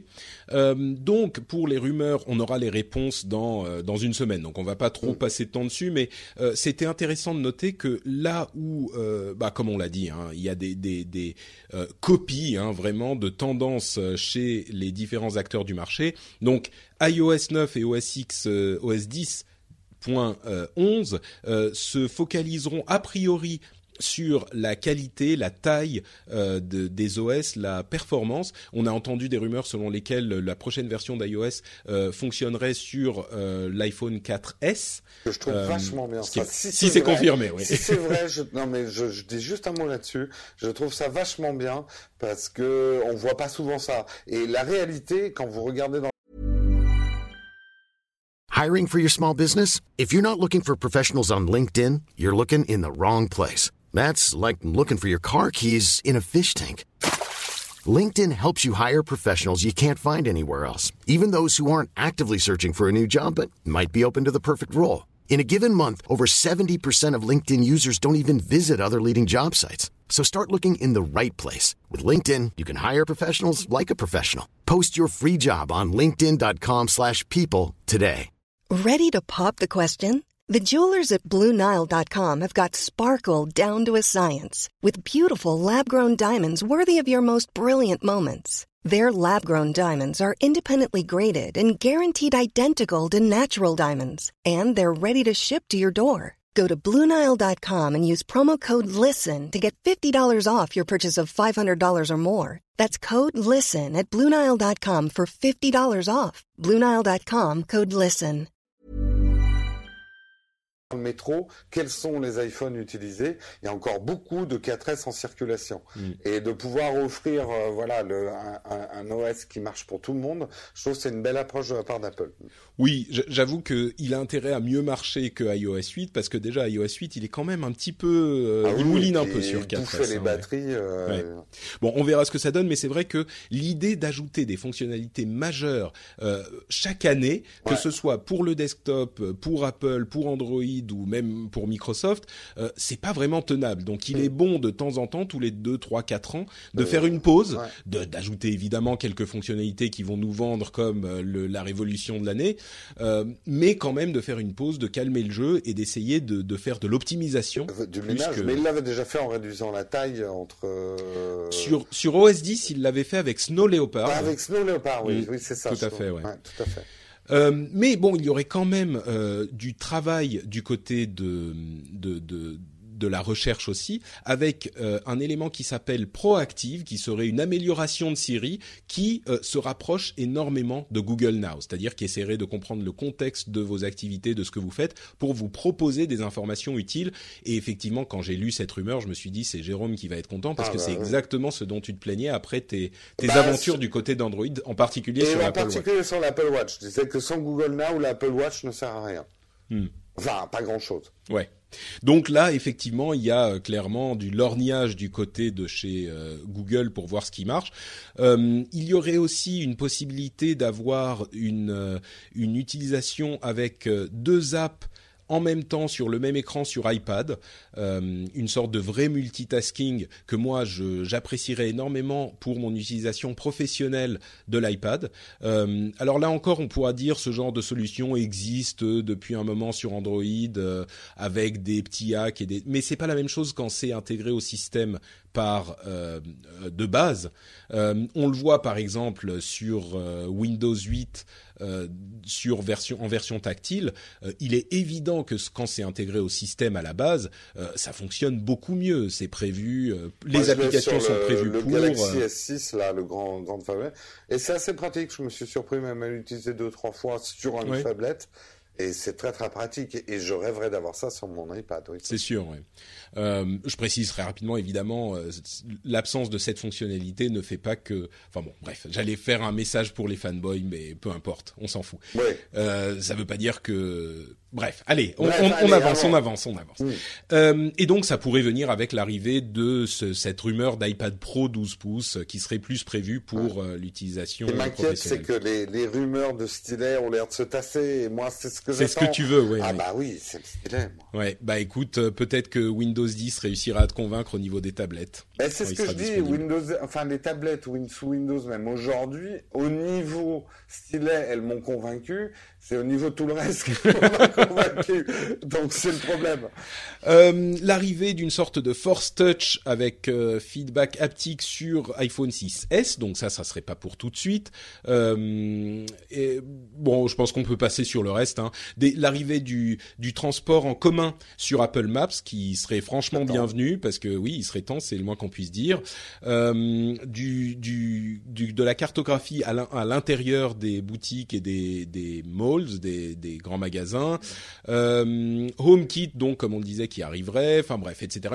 On a même entendu parler d'une sorte de Street View euh, pour Apple. Là encore, hein, euh, Apple lorne du côté de Google pour voir ce qui marche. Toi, la WWDC, tu fais quelque chose peut-être quand euh, euh, bah écoute, on en, on en parlait avec Cédric, oui, peut-être que qu'on va faire un. Enfin, je sais que eux, comme ils l'ont fait pour la Google I.O., si vous voulez suivre ça avec les commentaires en français de l'équipe de Geeking, euh, ils ont couvert ça en live et je j'aimerais faire ça avec eux pour euh, la WWDC. Donc euh, effectivement, c'est ah. lundi en début de soirée. C'est lundi en début de soirée. Et nous avec Marion. Enfin, lundi 8, hein, pas. Lundi 8, oui, pas le lundi qui arrive. Et nous avec Marion, on devrait faire un after keynote donc euh, une digestion de, ce soir-là sur euh, Periscope. Super.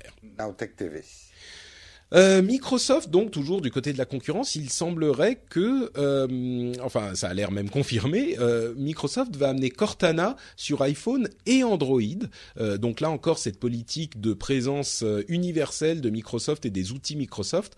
Cortana, donc leur assistante personnalisée, qui est plutôt efficace selon tous les retours que j'ai eus, qui arriverait sur iPhone et Android. Alors évidemment sur iPhone qui est beaucoup plus fermé, ça permettrait pas d'avoir autant de fonctionnalités qu'ailleurs, mais ça permettrait déjà d'avoir une synchronisation avec euh, votre PC, par exemple, de certaines données importantes pour le fonctionnement de Cortana.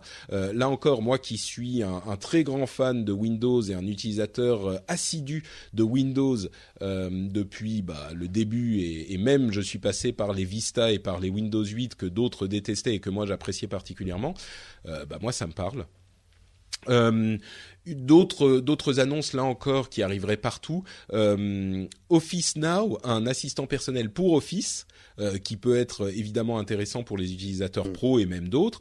Euh, un client beaucoup plus léger pour le mail qui servirait en fait de passerelle entre Outlook et un client de messaging euh, qui utiliserait le mail pour le, le message, le, direct messaging en fait, euh, euh, qui pourrait être intéressant. Mais ça, c'est vraiment une rumeur. Mais ça arriverait là encore sur iOS, Windows, Android. Quoi d'autre Quoi d'autre Une relance de d'Outlook.com avec un nouveau look et des nouvelles fonctionnalités. Et enfin, euh, l'arrivée. Ah, entre parenthèses, euh, j'utilise OneDrive depuis quelque temps. C'est merveilleux, hein, OneDrive. c'est vraiment un service.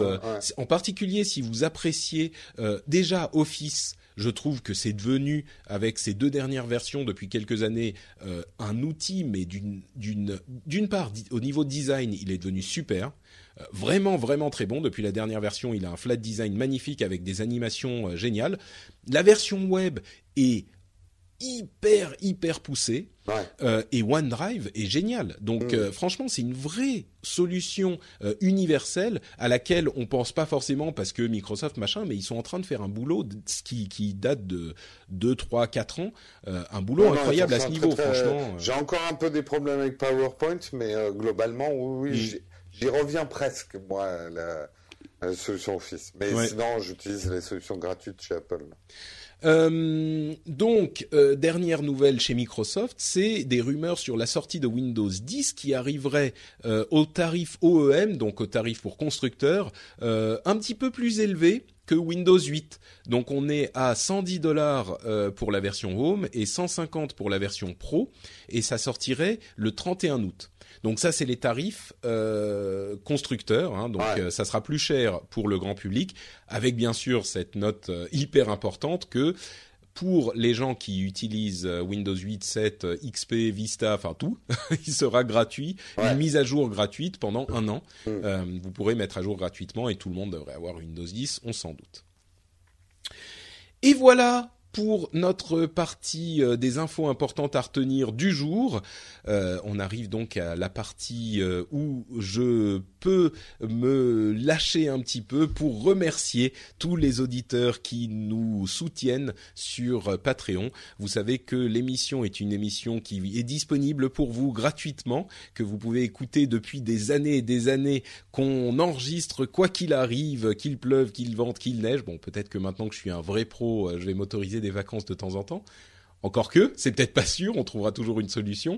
Euh, mais c'est possible grâce au soutien des auditeurs qui euh, trouvent que l'émission a une certaine valeur pour eux, qu'elle euh, leur apporte bah, un petit peu de d'amusement, un petit peu de, de qu'elle leur est utile, hein, parce que ça leur permet de se tenir au courant pour leur loisir ou leur leur activité professionnelle, sans forcément avoir besoin de passer des heures et des heures à décortiquer tous les blogs. Et je vais encore une fois remercier 10 d'entre vous qui ont euh, choisi, alors qu'ils n'étaient pas obligés, d'aller donner 1, 2, 3 dollars, un petit peu plus parfois par épisode, pour me permettre euh, de vivre, de manger et même de partir en vacances à Saint-Pétersbourg de temps en temps, d'avoir une vie de pacha. Et je vous en remercie, mais plus que du fond du oh, cœur. Tu peux me resservir du caviar, du caviar, s'il te plaît, Patrick Ah, écoute, t'as déjà fait euh, trois hein fois 500 grammes. Euh, bah ouais, mais c'est bon, c'est bon avec du Nutella sur les tartines. Donc, pour le caviar, un immense merci à Yacine Warzazi, Max, Karel Faye, Mathieu, Isabelle, Quentin Blondel, Bruno Duval, Rémi Derès et Quentin Blondel une deuxième fois, pardon. J'ai eu euh, une petite répétition, donc je. Qui donné deux fois Non, non, non, c'est moi qui ai mal fait les choses sur mon euh, sur mon classement. Donc je remercie plutôt encore Erwan et Arthur Brinville. Merci à vous tous. Euh, j'ai fait mon petit discours de promo, donc je vais enchaîner tout de suite. Non, pardon, tu voulais dire quelque chose Il faudrait que tu remercies aussi le Wi-Fi de l'hôtel, sans qui rien ne serait possible. Mais tu sais que le Wi-Fi est assez incroyable. Hein. Eh, j'ai fait un hein. speed test, on est à 150 mégas down et 150 mégas up. Oui, oui il est, pas mauvais. Incroyable. quoi. Mais faisons un petit mot sur la Russie, parce que profitons-en. Oui, oui, bah oui, c'est la Les Wi-Fi sont bons. Euh, au niveau des taux d'équipement dans le métro, alors on est à Saint-Pétersbourg, hein, c'est euh, euh, c'est la ville riche de la, la, Russie, mais le taux d'équipement, j'ai vu vachement d'iPhone 6. Euh, et des Galaxy S6, il y a plein de pubs de partout. Euh, sinon, euh, pas mal de Windows Phone, mais je pense que la proximité de Nokia peut jouer, ouais. Peut, peut, jouer. Mais et puis, je trouve qu'en termes d'informatique dans les boutiques, enfin, tout est Enfin, j'ai vu beaucoup de codes barres, de trucs. Enfin, ah oui, oui, c'est c'est c'est très très moderne. Il y a plein de Apple, euh, Apple euh, Repair Store, Apple Reseller, euh, il y en a, enfin, dans le centre en tout cas, sur Nevsky Prospect qui est la rue principale, je ne sais pas si je l'ai bien prononcé. il y en a plein. Oui, oui, non, l'équipement est, très très bon. Hein. ma femme qui a vécu à Saint-Pétersbourg il y a une petite dizaine d'années, euh, constatait effectivement, bon, il y a dix ans, t'imagines, il n'y avait même pas les, vrais smartphones, quoi. Donc euh, évidemment, c'était pas la même chose, mais elle a constaté une vraie évolution euh, à ce niveau-là. Et j'ai été assez surpris de l'occidentalisation de la ville. Euh, encore une fois, c'est Saint-Pétersbourg. Hein, c'est vraiment un cas à part. Même Moscou, c'est très différent. Et c'est les deux villes principales, évidemment, mais donc euh, oui, oui, moi j'ai vu, enfin tout le monde a son smartphone. Il y a pas mal d'Android, pas mal d'iOS, enfin d'iPhone, euh, quelques Windows Phone effectivement, mais mais oui, c'est tout. Enfin évidemment, je veux dire, c'est presque, c'est un petit peu euh, condescendant, tu vois, de se dire, oh bah, est-ce qu'ils ont des smartphones euh, Voilà, même moi, j'ai trouvé dans les magasins que c'est mieux équipé qu'en France. Euh, hmm. les, les, trucs touristiques, tout est à code barre, tout est à truc. non, non, c'est pas condescendant. Au contraire, on devrait imiter sur certains trucs. Hein. bon, donc voilà pour notre petite parenthèse, j'allais dire moscovite, mais plutôt saint-pétersbourgeoise. ah ouais, pas mal. Euh, et on continue avec nos news et rumeurs. Euh, la première news, c'est que les podcasts sont enfin arrivés sur Deezer et sur Spotify. Euh, alors Deezer a ajouté les podcasts, on savait qu'ils avaient racheté euh, Stitcher, qui est un service de podcast surtout aux États-Unis. Par contre, moi, j'ai pas réussi à les trouver les podcasts sur Deezer. Euh, on a travaillé avec euh, Stitcher, avec Deezer pour intégrer nos émissions, et moi j'en ai trouvé aucun, donc je sais pas où il faut aller en fait pour trouver les, les podcasts. J'ai pas eu le temps, il faut que j'appelle mes contacts. Ouais, faut que si vous savez, venez me dire dans les notes de l'émission, enfin dans les commentaires, parce que j'ai même pas trouvé quoi. Donc euh, et c'est disponible aussi sur Spotify. Spotify ils, ils invitent uniquement les gros podcasteurs d'abord euh, américains. Donc on espère qu'ils vont que ça va arriver, euh, ça va étendre leur offre. Mais là où c'est intéressant, c'est qu'ils ajoutent aussi la vidéo et une fonctionnalité pour la course, pour le jogging, où ils adaptent les morceaux que vous écoutez à votre vitesse, à votre à votre euh, bah, votre, ouais, votre, battement de cœur même. C'est ça, votre, ou euh, votre vitesse de course ou euh, donc euh, c'est assez intéressant. Ça, c'est disponible qu'au que je je suis pas sûr que ça soit encore disponible en France, mais c'est c'est surtout intéressant à mon sens qu'il le fasse aussi pour la vidéo. je crois qu'il l'est en France. Oui, c'est possible. Oui, oui. Je crois. Celui-là, oui, mais pas les podcasts vidéo et tout ça, ça pas. D'accord, d'accord. Mais, oui, le fait qu'il y ait, euh, oui, c'est en fait euh, le nouveau Spotify est lancé aux États-Unis, en Angleterre, en Allemagne et en Suède, donc pas encore en France. Euh, mais il va arriver. Hein. Et le fait qu'ils aient la vidéo, c'est assez intéressant. Ils font de la vidéo en P2P euh, c'est quelque chose. Bah, c'est intéressant parce que ça permet en fait euh, de ne pas avoir besoin des énormes serveurs euh, sur dont a besoin Google pour YouTube. Et ils ont appris énormément avec. Bon, c'est juste une toute petite entrée. Ça se trouve, ça, ça se transformera. Non, mais, s'ils appliquent le même principe que Spotify, qui te permet de précharger des choses suffisamment mhm. codées pour que tout le monde ne les pirate pas et donc que tu puisses amener euh, tes émissions avec toi dans le train euh, hors connexion, là je trouve ça intelligent. Bah, l'idée de euh, podcasts vidéo dont, pour lesquels on n'a pas besoin justement d'un service hyper cher pour héberger les fichiers, hmm. ça peut être ça peut intéressant, être intéressant. Hmm. Après, est-ce que c'est pas un peu trop tard? Oui, c'est sûr que. Moi, je ne vais pas switcher d'un service à l'autre pour regarder mes vidéos. Hein. Euh, deux pas maintenant. non, non, bien sûr, mais mais tu sais, euh, il peut, il peut. Euh, enfin, je sais pas si par exemple le fait qu'il n'ait pas des frais importants derrière. permet de créer un service où l'argent de la pub va être mieux réparti pour les créateurs. Peut-être, oui, Bah, ça va se jouer à ce niveau-là. C'est ce qu'on disait dans une autre émission. S'ils arrivent à trouver le truc qui, qui permet aux créateurs de vivre de leur contenu, ah bah, c'est sûr que c'est la timbale, quoi. C'est sûr. Euh, Snapchat a levé 537 millions de dollars. Euh, la, valeur boursière euh, estimée est aujourd'hui de 16 milliards de dollars. Alors c'est pas c'est pas confirmé, hein, mais ça fait deux, trois, quatre rumeurs qu'on voit. 16 milliards pour Snapchat. Quand, on, dit que les, euh, logiciels de, de messagerie euh, instantanée sont importants et que Snapchat est un prince parmi eux, ben voilà. Ah, moi qui, alors il y a quelques mois, j'utilisais pas du tout Snapchat et je critiquais, je disais mais c'est de la folie. Je suis devenu complètement Snapchat addict et en tant que personne du marketing, le potentiel pour les marques et on commence à voir les premières opérations publicitaires sur Snapchat pour les marques, c'est un produit extrêmement intéressant. 16 milliards, je sais pas, parce que je pense que là, il y a de la licorne là-dedans, hein, euh, les, les, fameuses histoires de licorne de la Silicon Valley qui risquent d'exploser. Euh, mais en tout cas, j'ai plus du tout le même regard sur Snapchat. C'est vrai que tu l'utilises en plus tout le temps. Ici, euh, à Saint-Pétersbourg, toutes les trois minutes, tu sors. Dès qu'on a un Wi-Fi, euh, Dès qu'il y a un Wi-Fi, je Snapchat. Non, mais c'est vrai que c'est une manière de. Enfin bon, on va pas rentrer sur l'utilisation de Snapchat, mais euh, je trouve ça. Euh, euh, les gens qui me suivent, qui suivent Naotech TV sur Snapchat, il y a un côté VIP, donc je leur donne des petits moments. Euh, beaucoup plus. Euh, C'est un autre comparaison... qui s'inscrit en parallèle de Facebook, de Twitter et d'Instagram, et c'est en ça qu'il est puissant. La, la, comparaison que je fais, c'est euh, c'est un, un, une expérience d'utilisateur qui est beaucoup plus proche de la télé. Oui. On regarde la chaîne de la personne qu'on a choisi de suivre, mais on la regarde et c'est un petit peu plus passif que les autres euh, réseaux sociaux parce qu'on peut pas répondre mais il y a en même temps, du coup, ça fait qu'on va suivre euh, ce, tout ce qui a été posté dans les dernières 24 heures, et ça fait une petite émission. Exactement. Quoi. Mm. Ben, quelque part, c'est du vidéo blogging. Ouais, ouais, du et, ouais, Mais du coup, tu vas partager par rapport à la télé des choses que tu partagerais pas sur ta chaîne YouTube, ni même sur Twitter, ni même sur Facebook, ni même sur Instagram. Par exemple, ma bouffe, mon omelette du matin, je vais pas la mettre sur Instagram, ça intéresse personne. Hmm. C'est que la super bouffe du soir que tu mets sur Instagram. euh, voilà, tout un tas de petits trucs, mais qui peuvent être sympas quand même à partager.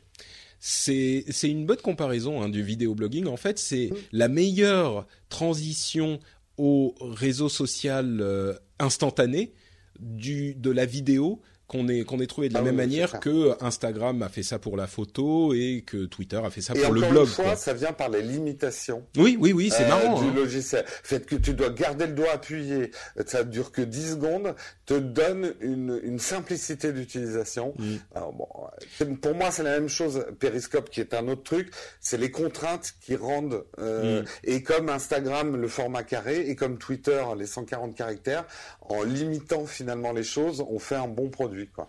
Ouais, il y a une vraie réflexion euh, à faire là-dessus. Effectivement, l'obligation euh, de, de le fait de t'enlever vraiment le choix. Euh, et c'est vrai que certains utilisateurs un petit peu plus barbus, des, des, utilisateurs, que ça soit de PC ou de pas forcément de Linux, même si ça peut se, se, se discuter, euh, des utilisateurs d'Android qui disent, mais et même de services web, hein, on le voit mmh. partout, qui disent, mais donnez-nous le choix, on veut le choix, euh, de toute façon, voilà. Mais c'est pas toujours bon, et et ça peut donner euh, effectivement tous ces exemples que tu as donnés, c'est par la contrainte, par l'obligation de faire les choses de manière hyper anti-intuitive finalement mhm. que ça ça a fait ressortir les autres forces. C'est très intéressant. T'as pas plein d'options, t'as une manière. Et le monde de l'art sait que la, la, la, la, créativité naît de la contrainte. Hmm. Quand tu n'as qu'un stylo pour dessiner quelque chose, et eh ben euh, et que t'as pas 20 millions de palettes et des couleurs et tout, tu vas faire une certaine forme d'expression hmm. artistique. Et va être unique en fait. Ouais, ouais, très intéressant. Snapchat, ça ressemble pas à de la vidéo qu'il y a sur YouTube. Complètement. Ouais, ouais, bien sûr, bien sûr. Et, et l'expérience de regarder un truc sur Snapchat, ça ressemble pas du tout à de la vidéo YouTube et c'est quelque chose qui t'apporte. Alors évidemment, la contrainte est pas bonne partout, mais mmh. il faut savoir, c'est, c'est comme je le dis souvent, le dogme, euh, et là j'invoque je, euh, le fantôme de, de, feu Steve Jobs, euh, il disait souvent, enfin il disait dans son discours d'introduction de Stanford, euh, ne vivez pas par le dogme, ne vivez pas par l'idée, le résultat de la réflexion de personnes qui sont venues avant vous. Ouais. Et d'une certaine manière, le dogme, c'est effectivement ça, c'est le fait d'avoir la conclusion à quelque chose et de l'appliquer sans réfléchir à la situation nouvelle. Mmh. Et cette idée de dire il faut le choix partout, ou alors il faut des contraintes partout, hein, l'un comme l'autre, euh, c'est finalement une, une, une, erreur. Il faut adapter à ce qu'on va vouloir accomplir une méthode qui, qui correspond. Donc Bon, bref. En tout cas, bravo à Snapchat et euh, ouais, 16 milliards. Et, et le, le, patron qu'on a souvent présenté comme un petit con un peu quand il avait refusé euh, les 1 milliard. Écoutez des interviews, ce mec, est, pour son âge, il a bien la tête sur les épaules et le chapeau. Euh... Oula. Oh, ça y est, on a perdu. Je reprends le contrôle de l'émission. Non, mais c'est, c'est le caviar qui est mal Ma soupe de Rasputin que j'ai préparée pour Patrick a enfin fait, fait, fait. Euh, 31 organisations euh, de différents pays ont euh, lancé une déclaration officielle vers Facebook pour s'exprimer contre son initiative euh, de, internet.org. Si vous vous souvenez, internet.org, c'est un service qui permet à euh, des opérateurs dans des pays, particulièrement dans des pays en voie de développement, de fournir des services euh, Internet qui ne compte pas sur les forfaits. Euh, et bien sûr, on a Facebook dans ce groupe de, services, mais on en a beaucoup d'autres. Et euh, Zuckerberg voulait ouvrir un petit peu plus le service pour permettre à d'autres d'autres sociétés d'être inclus. Et évidemment, le problème que ça pose, c'est que ça contrevient très violemment à la neutralité du net, parce que certains services sont avantagés par rapport à d'autres. On ne va pas repartir dans la question de la neutralité du net. Et donc, il y a euh, une, liste euh, assez importante de nombreux euh, opérateurs du net qui sont contre cette, idée. Et ce qui est assez surprenant, c'est que c'est pas uniquement des organismes occidentaux qui se préoccupent de la neutralité du net comme un concept qu'on peut se permettre finalement, parce que quand on est dans des pays euh, en voie de développement, certains pays africains, certains pays d'Asie du, Sud-Est, euh, peut-être qu'on se dit bah il vaut mieux un petit peu d'internet que pas du tout, tu vois. Mmh. Et là, il y a de nombreux pays, enfin des, des, organismes souvent des organismes de défense des, des droits de l'homme et de la liberté d'expression de certains pays en voie de développement. On a des, des Ougandais, on a des Brésiliens, on a euh, des Pakistanais, enfin euh, des Africains, des Indiens, euh, des organismes de tous ces pays qui disent mais non, on veut pas de cet Internet à moitié. Surtout si vous commencez à dire bon bah on ouvre les vannes donc plusieurs personnes peuvent rentrer dans ce, le service internet.org. À ce moment, autant avoir le vrai Internet. Quoi. Ah c'est très intéressant de voir que même les pays concernés disent mais nous coupez pas Internet en deux. C'est pas genre même eux sont arrivés visiblement à un niveau d'équipement où ils ont euh, l'idée d'avoir un demi-internet, bah non, ça les intéresse pas. D'équipement et de prix, hein, parce que ce qui coûte très cher, c'est les, les, le nombre, les, la, data. Euh, la data, tu vois, les abonnements coûtent cher. Euh, j'ai trouvé ça très intéressant. Euh, une autre, toujours dans cette veine, un rapport de, des Nations Unies qui déclare que le chiffrement est extrêmement important pour les droits humains et que les backdoors, euh, les, les, sortes de clés qu'on évoque, euh, les, les, clés magiques qui permettent de décoder, de déchiffrer n'importe quel message euh, crypté, et eh ben ces backdoors sont dangereuses pour la, bah, le chiffrement forcément et donc pour les droits humains. C'est assez fort comme signal à un moment où dans tous les pays développés, on cherche à au prétexte de, protéger la population. Alors, prétexte justifié ou pas, je ne vais pas re-rentrer dans ce débat, mais euh, on cherche effectivement à avoir accès à toutes les messageries chiffrées. Euh, Bluetooth que vous connaissez peut-être, qui est un blogueur euh, qui est en procès avec euh, bah, le, le, le, pays depuis un certain temps, a perdu son pourvoi en cassation et il ira devant euh, l'Europe, devant les, les, tribunaux européens. Je voulais le mentionner, on en a, je crois pas qu'on en ait parlé dans l'émission, mais c'est un cas qu'on a vu à différents euh, endroits dans le net et dans le monde. Euh, une problématique qui s'était jamais vraiment posée euh, et qui est intéressante parce que ça oppose la compréhension de la justice, les intentions de euh, l'État et les droits des utilisateurs. Ce qui s'est passé avec Bluetooth, euh, c'est qu'il a trouvé, en faisant une simple recherche Internet, des documents auxquels il n'aurait pas dû avoir accès.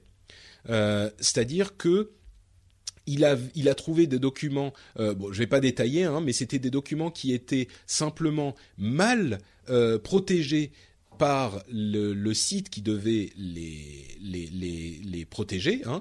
Euh, il n'avait pas déclaré, n'indexait pas ces documents sur euh, sur Google, et en plus ils étaient ouverts, c'est-à-dire que n'importe quel qui avait n'importe quelle personne qui avait l'URL euh, pouvait les, les, les, les, voir. Alors il y avait quand même un login, mais comme il dit à raison, euh, Twitter, il y a un login, mais même si vous ne loguez pas, vous pouvez lire les tweets. Donc c'est ça. Euh, voilà.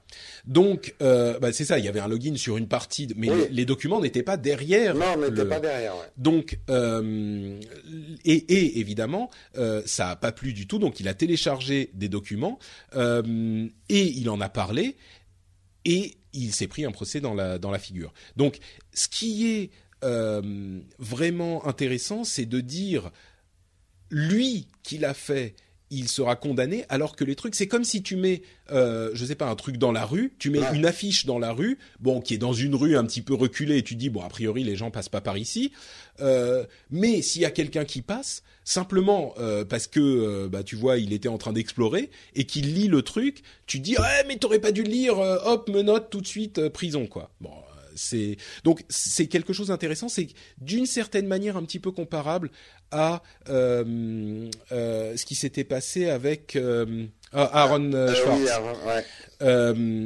bon, sans rentrer dans les détails de ça, c'était pas tout à fait la même chose. Hein. Lui non, avait fait ça beaucoup pose, plus, ça mais pose un peu la les même question. Du quoi. débat et, et, la question, en tout cas on, on, est tout cœur quand même avec Bluetooth parce que. Bah oui, moi je pense que vraiment il y a. C'est toujours dur quand ce genre de truc arrive et qu'on est, on, là on est dans la no zone quoi. La justice, elle, est, mm. elle comprend pas encore tout ce qu'elle juge. Ouais, ouais. Donc nous c'est de cette manière qu'on l'interprète et en tout cas je pense qu'il devrait y avoir effectivement la faute là et enfin l'hébergement était très mal conçu quoi. Mm. Donc euh, ah c'est oui, difficile ouais. de reprocher. Bon. Euh, Amazon serait en train d'essayer d'amadouer l'Union européenne en arrêtant de passer toutes ses ventes par euh, le Luxembourg. Euh, en gros, ils, ils commenceraient à payer leurs taxes de manière un petit peu plus cohérente, même si légalement ils ont le droit de le faire. On en parle souvent. C'est de l'optimisation fiscale qui est légale, mais euh, qui est pas hyper bien vue par euh, les les pays européens. Il semblerait que d'eux-mêmes ils soient en train de faire une quelques pas en arrière, euh, ce qui est sans doute une bonne chose. Hein. Moi, je pense que il faudrait que si on n'est pas content de la chose, bah, il faudrait que légalement on change ça, mais c'est compliqué parce qu'on est quand même dans l'Union européenne, etc., etc. Enfin, il y a toutes ces euh, et à côté de ça, il y a peut-être un truc qui allume euh, aussi un feu sous leurs fesses, euh, qui est les problèmes répétés dont certains d'entre vous me parlent souvent hein, sur dans les commentaires de l'émission, les, problèmes de pratiques managériales et de, de travail, de conditions de travail chez Amazon, qui sont pour le moins discutables. On a eu des exemples ces dernières semaines avec des anciens employés qui expliquaient que certains euh, accidents du travail ou incidents du travail euh, étaient maquillés en autre chose pour limiter euh, le nombre d'accidents du travail pour que justement les inspecteurs ne, soient pas trop inquiétés par les conditions de travail chez Amazon, ce qui est évidemment évidemment bah, scandaleux quoi. Ah oui c'est scandaleux moi, je pense juste que ça doit arriver dans d'autres sociétés. Amazon a un peu les caméras braquées sur lui, quoi. Euh, il capitalise un petit peu toute la détestation et la peur qu'on peut avoir pour nos économies nationales. Euh, donc il est un peu, euh, c'est le truc sur lequel on tire avec un certain plaisir.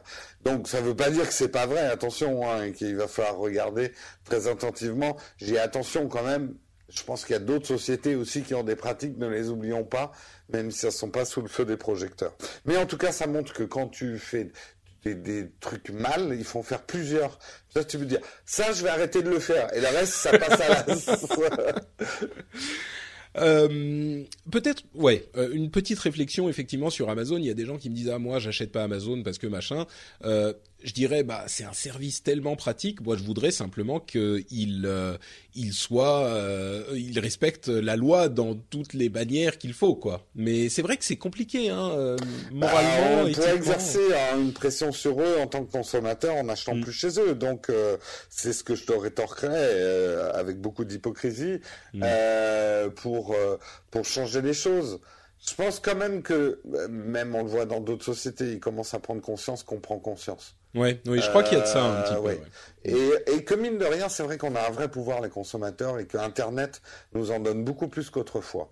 Et que pour l'instant, il n'y a pas encore de, de, brillantes illustrations de ce que je suis en train de dire, mais je pense qu'on est en train de reprendre un certain contrôle. Je dirais que une des illustrations, c'est la les pour ce qu'on fait euh, ces jours-ci euh, pour le tourisme, des trucs comme TripAdvisor te permettent de de monter ou descendre des, des tout type d'établissements, que ce soit des restaurants ou des. On a découvert plein de restaurants auxquels on serait jamais allé simplement parce qu'ils avaient une bonne note sur Google Maps. Sur le revers de la médaille, c'est que c'est aussi des trucs qui peuvent être détournés de, de leur truc premier, mais on a un retour du, du, du, du consommateur, du client euh, et de son expression. Ouais. Bon, en tout cas, euh, surveillons euh, ces, ces, histoires d'Amazon. Euh, il y a effectivement des choses pas très ragoûteuses qui sont en train de se passer chez eux, et c'est pas, ça fait pas deux jours. Hein, mmh. on le découvre pas, mais c'est bien de le mentionner aussi pour que les gens en soient conscients. Je l'ai peut-être pas assez fait jusqu'à maintenant. Euh, Xiaomi, qui est un énorme constructeur ah, chinois. Xiaomi, alors. Xiaomi, ouais. Euh, ok, bon, c'est noté. C'est un grand débat sur le Daily Tech News Show, qui est l'émission anglophone que je fais avec Tom Merritt. Ouais. Euh, qui et il y a des gens qui nous ont envoyé des enregistrements de euh, la manière dont on prononce Xiaomi. Alors je vais essayer de reproduire. C'est Xiaomi. Xiaomi. Voilà. Xiaomi. Xiaomi everything. Je crois. Donc euh, c'est un énorme constructeur euh, de, de smartphones notamment, mais pas que euh, chinois, et ils ouvrent une boutique en ligne en Europe le 2 juin. C'est particulièrement intéressant parce qu'ils font des téléphones, c'est un petit peu l'Apple de Chine. Ouais. Euh, enfin, l'Apple, euh, l'Apple pas cher. C'est ça. Non, on, on, dit beaucoup en fait qu'ils copient le design et le, la philosophie euh, d'Apple, mais ouais. ils font des téléphones très bon marché ah bah, et de bon qualité. ouais. Et là, ils arrivent en Europe dans quelques jours. Hein. Donc, c'est vraiment quelque chose là aussi à surveiller parce qu'ils font partie de cette euh, mouvance de constructeurs chinois qui ont qui sont venus en fait qui ont acquis leur savoir-faire finalement en euh, construisant pour les autres. Oui, euh, on a Xiaomi, Huawei, etc. Et qui maintenant euh, ont ce savoir-faire et designent des appareils de très grande qualité à des prix. Comme OnePlus ou. oui, oui, oui, tout à fait. Ouais. Intéressant. Ça va être intéressant pour nos portefeuilles. Euh, et enfin, dernière news, je voulais parler d'un truc euh, aussi qui vient du futur, c'est la télévision OLED de LG qui a été présentée euh, il y a quelques jours, qui fait... Alors, c'est une télévision OLED, est-ce que tu peux imaginer, sans lire les notes de l'émission, Jérôme, l'épaisseur de cette télévision? Enfin, de la dalle. Hein. Mmh... Au hasard, dis un chiffre au hasard. Oh, je dirais... Mais si c'est du papier peint, c'est forcément euh, en grammage papier. Il faudrait que ça soit. Faut que tu puisses coller au mur. Faut, Lis pas les notes. Hein. Pas... Non, ouais. Franchement, que ça soit pas épais. Je dirais grand maximum un, milli...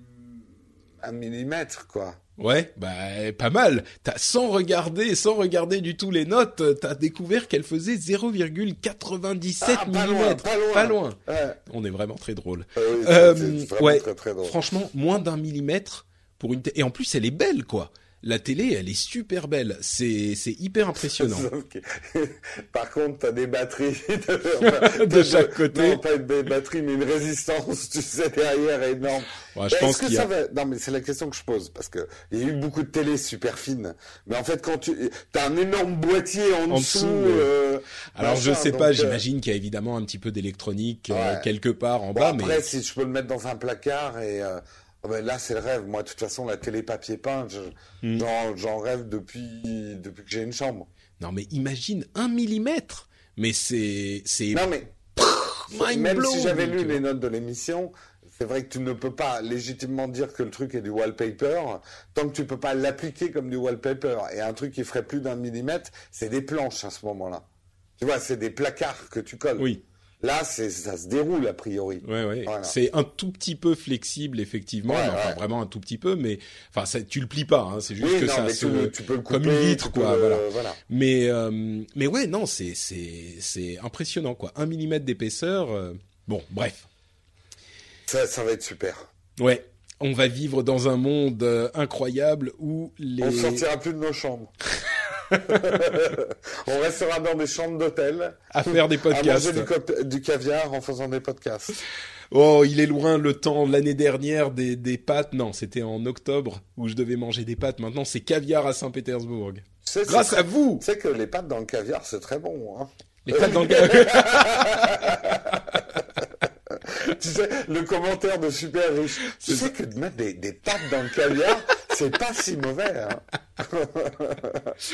bon, bah écoute, merci Jérôme eh d'avoir ben, sacrifié deux heures de ton temps à Saint-Pétersbourg pour enregistrer avec moi. Mais ce fut un très grand plaisir et, et je pense que c'est une expérience. On va lancer un nouveau Patreon pour que Patrick amène Jérôme en vacances. Non, tu sais ce que tu devrais lancer? Là. Là, je vais te donner un petit truc de marketing. Si vous habitez un endroit exotique où il y a du soleil et que vous êtes prêt à offrir une semaine de d'hôtel et de vacances à Patrick, Patrick vient enregistrer le rendez-vous tech dans, dans ce lieu euh, en vous faisant un petit peu de publicité au passage, hein, en parlant de votre hôtel et machin. Et voilà, tu te fais des ah, vacances toute l'année. Hein. Moi, je suis pas contre, je suis pas contre. L'idée, j'ai une idée, hein, donc tu m'emmènes. Hein. non, mais une agence de voyage euh, qui voudrait, euh, tu vois, offrir un, un package. Dans les pays dangereux où plus personne ne veut aller. Alors je suis en Ouzbékistan, là. Euh. je m'inquiète, il y a des, des gens euh, qui me regardent de, de, travers avec des longs couteaux courbés. ouais, bon, euh, peut-être pas, mais tu sais que ça doit être super bien, l'Ouzbékistan. Bah oui, oui, en plus je dis, ils sont très sympas. On, en fait, on, on, découvre finalement toute une partie du monde qu'on connaît pas si bien euh, ici, parce que on, le sait, mais sans l'expérimenter, on ne sait jamais vraiment. la taille de la Russie étant ce qu'elle est, et elle s'étend tellement vers l'est avec des, ethnies, des peuplades, des, des, des, bah, euh, républiques de l'Union finalement, euh, qui sont tellement diverses. Euh, c'est marrant, on a on avait en fait, on a croisé. Bon, là, on parle. L'émission est un petit peu terminée. Hein, on ouais, on continue quoi. Mais on, a euh, croisé des nationalistes russes, euh, pas mal, ça aussi. Ma femme me disait, on les voyait pas autant euh, il y a dix ans, mais groupes, mais il y en a beaucoup. ils sont et ils sont un petit peu énervés. Ils ont oh, les drapeaux, ils ont, enfin bon. Et, et c'est marrant parce que il disait, euh, il y avait des, des, des, des, slogans genre euh, faut mettre les cadenas aux frontières, etc. Et c'est marrant parce que leurs immigrés sont pas du tout nos immigrés. Ah non, non, non. Euh, là où nous, les questions se posent sur euh, peut-être les, les pays, bah les, un petit peu les pays de l'Est, les pays du Maghreb, les pays du Moyen-Orient mmh. finalement. Ici, c'est vraiment vers leur est euh, qu'ils regardent, à la limite le Caucase, et, euh, et, et c'est, c'est vraiment, enfin, il y a quelque chose. On se demande, euh, enfin, quand on vient en tant que Européen de l'Ouest euh, et qu'on voit ça, on se dit mais en fait, c'est marrant, on voit pas trop d'immigrés, quoi. mais bah, évidemment, c'est c'est bah c'est juste que c'est pas les mêmes, tu vois. non, non, bah c'est c'est un peu cas, mais effectivement, mm. on les sent un petit peu. Enfin, on sent que par contre la police surveille bien ce qui se passe, hein, ouais, ouais, parce qu'ils n'ont pas envie que ça éclate en, en et les nationalistes, j'espère qu'ils écoutent pas en français. Euh, ça avait quand même l'air d'être les mecs bas du front. J'en ai vu un qui a filé un coup de drapeau à son collègue. C'était trop. J'imagine le truc du mec du Front National qui assomme son collègue avec un drapeau français. C'était ça que j'ai vu, quoi. C'était un petit peu ça. Je ne filmais pas à ce moment-là. Bon, donc effectivement, en tout cas, une belle expérience à Saint-Pétersbourg et un très bon épisode du rendez-vous tech. Euh, je me suis beaucoup amusé. Merci beaucoup à toi, Jérôme, donc d'avoir été avec nous. Euh, si les auditeurs veulent nous retrouver, enfin te retrouver plutôt euh, ailleurs euh, sur l'internet, eh bien le, mieux c'est de taper nowtech.tv, N-O-W-T-E-C-H.tv, et en ce moment je vous recommanderais pour ceux justement qui ont un Android d'aller regarder l'émission que Marion, qui travaille sur Nowtech TV avec moi, a fait sur où elle décortique vraiment Lollipop 5.1 dans tous les détails sur le design. Moi, j'ai appris plein de choses. Donc, je vous conseille d'aller voir cette émission et de nous retrouver sur Periscope, puisque maintenant, on va faire quelques lives sur les prochains euh, événements tech qui arrivent. Super, merci beaucoup Jérôme. Pour ma part, je suis sur Twitter toujours, hein, un, vieux, donc moi j'aime pas changer mes habitudes. je suis sur Twitter, euh, Note Patrick. Bon, je suis aussi sur Snapchat, Patrick Béja, mais j'utilise pas trop. J'ai, la mode m'est passée. Euh, et évidemment sur Facebook, Note Patrick, hein, vous le savez. Euh, vous pouvez aussi, bah tiens, j'utilise Instagram. Vous pouvez voir des photos de, de notre voyage sur Instagram. Je suis Note Patrick là aussi. Et puis surtout, euh, l'essentiel, c'est frenchspin.fr pour les notes de l'émission et les commentaires que vous pouvez venir nous faire, que ça soit sur Google I.O., sur euh, euh, les news dont on vous a parlé un petit peu rapidement, sur nos commentaires sur le caviar et les pâtes également, bien sûr. et puis, évidemment, un immense merci aux auditeurs qui choisissent de soutenir l'émission. C'est sur patreon.com slash RDVTech. Euh, vous pouvez aller là-bas euh, bah tout simplement, enfin maintenant euh, l'émission est financée, hein, on le sait, euh, mais je me dis que si jamais vous estimez bah, que bah, c'est comme un magazine finalement, vous vous, vous dites euh, je l'aime bien donc je vais payer pour. Euh, c'est pas forcément... Si vous voulez que Patrick m'embauche, donnez des sous, tiens reprend du caviar. Merci, merci, mmh, pas mal le beluga.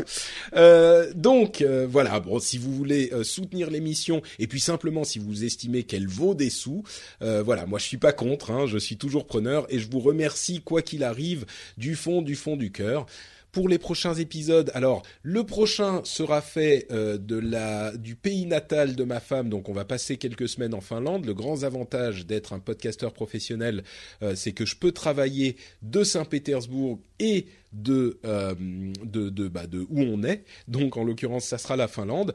Euh, épisode, le prochain épisode, on parlera beaucoup de la WWDC très certainement, la conférence d'Apple. L'épisode suivant sera le troisième épisode de juin. Euh, une fois de temps en temps, en fait, le calendrier fait qu'il y a trois épisodes dans le mois. Donc n'oubliez pas si vous êtes patriote justement et que vous ne voulez payer que pour deux épisodes euh, et que vous ne l'avez pas fait, d'aller vérifier que vous avez limité votre contribution à deux épisodes parce que là il y en aura un troisième dans le mois. Euh, ça sera sans doute un épisode spécial un petit peu différent. Euh, contrairement à Saint-Pétersbourg, je vais essayer de me faire allez, dix jours après le 3 qui sera une explosion de travail là encore, mais dix jours où je vais vraiment faire aucune aucune émission donc euh, pour profiter un petit peu de la campagne finlandaise. Donc peut-être qu'il y aura un épisode un petit peu différent préenregistré. Je pense que ça sera un épisode très intéressant. Je l'ai fait de temps en temps. Euh, ça arrive quand je peux pas faire vraiment vraiment pas faire l'épisode. Euh, je fais ça et peut-être que celui-là ça sera le cas. Donc on verra. N'oubliez pas donc ça sera le troisième du mois. Si vous êtes patriote, vous pouvez limiter votre contribution à deux épisodes par mois. Et quoi d'autre, quoi d'autre? Oui, j'ai évoqué l'E3, donc cette immense conférence euh, de... De, jeux vidéo euh, qui a lieu tous les mois, qui est la grande, c'est un petit peu le Super Bowl, la Coupe du Monde du jeu vidéo. On va la couvrir certainement en anglais euh, avec, avec mon ami Scott Johnson en direct pour au moins une journée. Ça va être genre un petit peu lourd, ça va être 4 ou 5 heures de, de stream, peut-être même plus.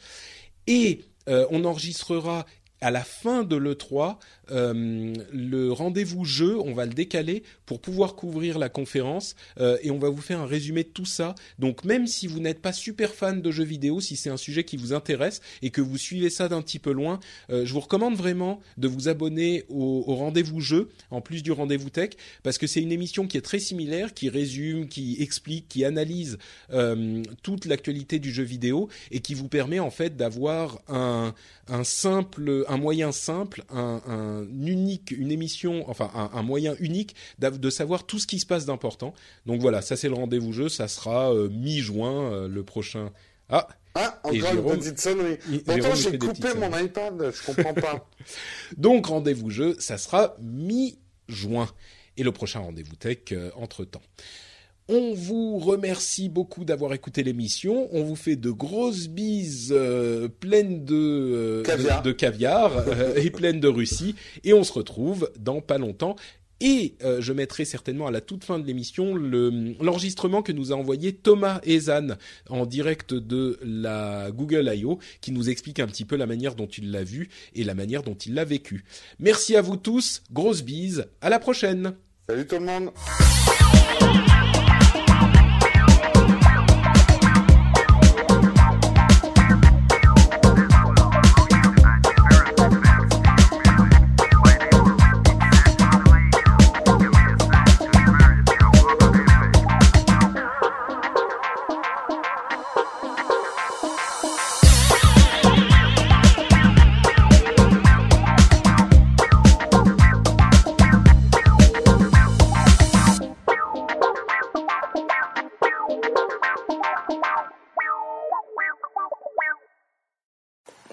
Tous.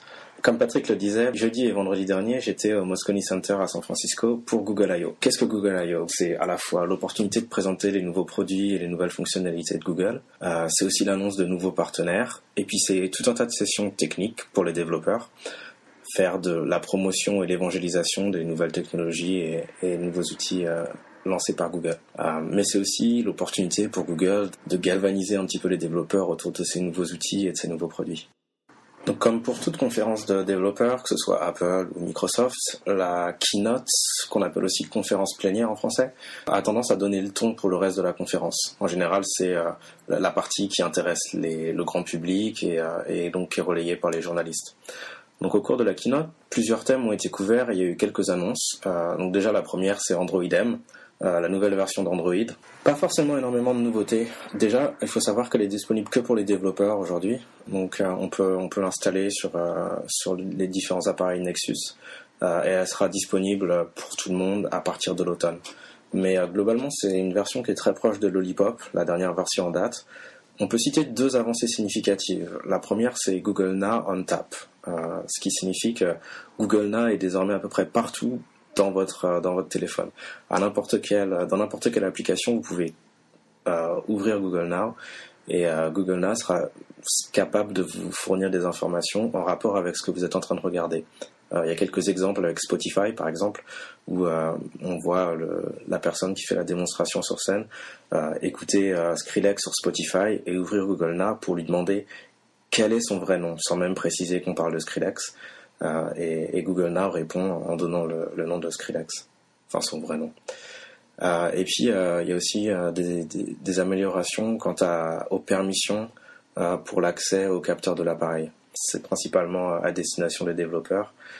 On va se retrouver avec quelque chose qui est très proche d'iOS où on ne demandera plus d'accorder toutes les permissions pour l'application au début à l'installation, mais où on demandera les permissions au moment où on a besoin du capteur au moment où on a besoin de localiser, par exemple, euh, l'utilisateur, on lui demandera est-ce qu'il est prêt à, partager sa position GPS avec, euh, avec l'application.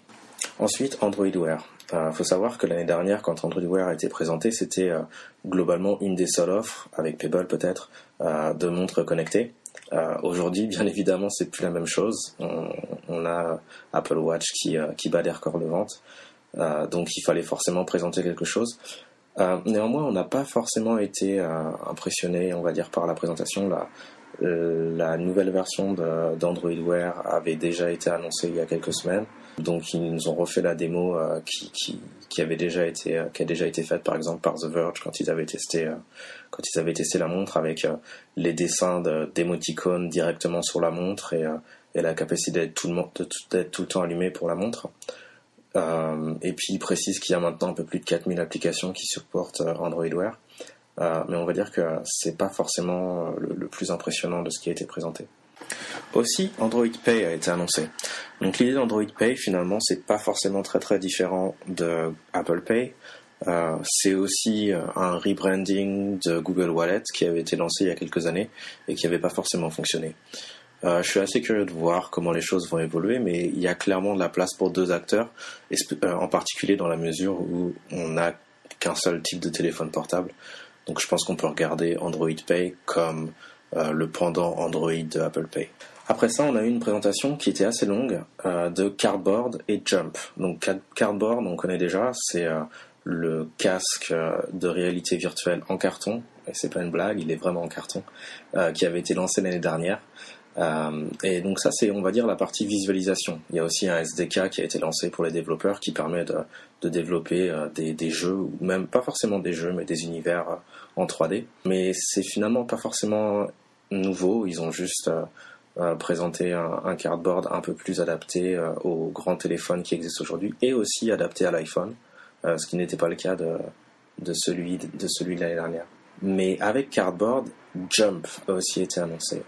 Donc jump, c'est je pense que c'est principalement un terme marketing, mais ça recouvre, d'après ce que j'en ai compris, en tout cas, deux idées principales. La première, c'est euh, les designs de caméras. Euh, ils, ont, euh, ils ont annoncé un partenariat avec GoPro, mais ils ont aussi lancé une sorte de, de design de caméra qui est open source, qui permettra à n'importe qui de créer, de créer des caméras de type jump.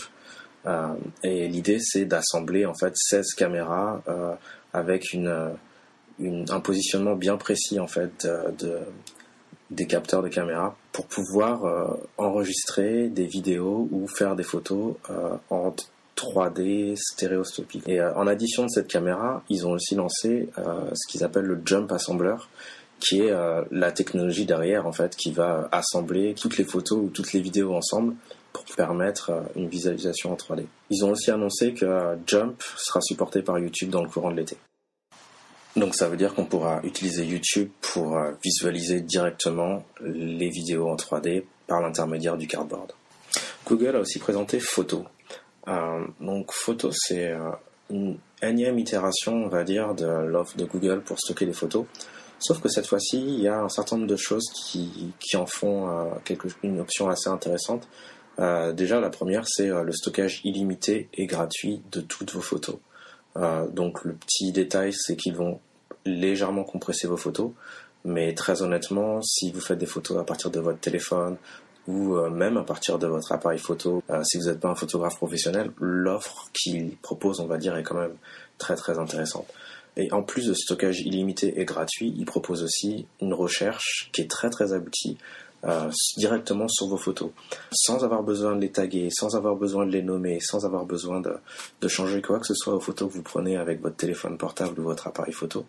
Euh, vous pouvez directement faire une recherche et, et, retrouver des photos que vous avez prises euh, parfois il y a des années, que ce soit par personne ou même faire une recherche en tapant simplement montagne et vous aurez toutes les photos que vous avez prises avec une montagne derrière, ou plage ou désert ou bref, une offre vraiment très très impressionnante. Euh, je pense que Dropbox a peut-être un petit peu euh, des soucis à se faire en ce moment. Enfin, Google a annoncé le projet Brio et Weave. Euh, et en fait, c'est une plateforme, donc à la fois un OS avec Brio et un protocole de communication avec Weave, à destination des objets connectés. Donc pour être très honnête, on sent que c'est quand même quelque chose qui est pour l'instant assez nébuleux. Euh, ils doivent investir beaucoup de temps et beaucoup d'énergie, mais euh, les choses qui ont été présentées n'ont pas forcément été très très très claires. De mon souvenir, je pense pas que des, partenaires ont, été annoncés pour le projet non plus. Euh, et le SDK, le SDK, donc le l'outil de développement pour les développeurs sera disponible simplement en preview, donc pas disponible pour faire des, des vrais objets prêts à être commercialisés d'ici la fin de l'année ou en tout cas dans la deuxième partie de l'année. Euh, donc euh, on sent que c'est très prometteur, on sent que c'est euh, l'avenir des objets connectés, en tout cas du point de vue de Google, mais pour l'instant on peut dire qu'on manque un petit peu de détails pour comprendre comment est-ce que les choses vont se mettre en place. Donc à suivre. La deuxième journée en général est consacrée aux sessions techniques, mais cette fois-ci il y avait en fait une, une nouvelle keynote qui était planifiée en provenance du projet ATAP, donc qu'est-ce que ATAP? ATAP c'est euh, une, sorte d'entité interne à Google euh, qui se focalise sur euh, des projets à long terme très très ambitieux et très très innovants.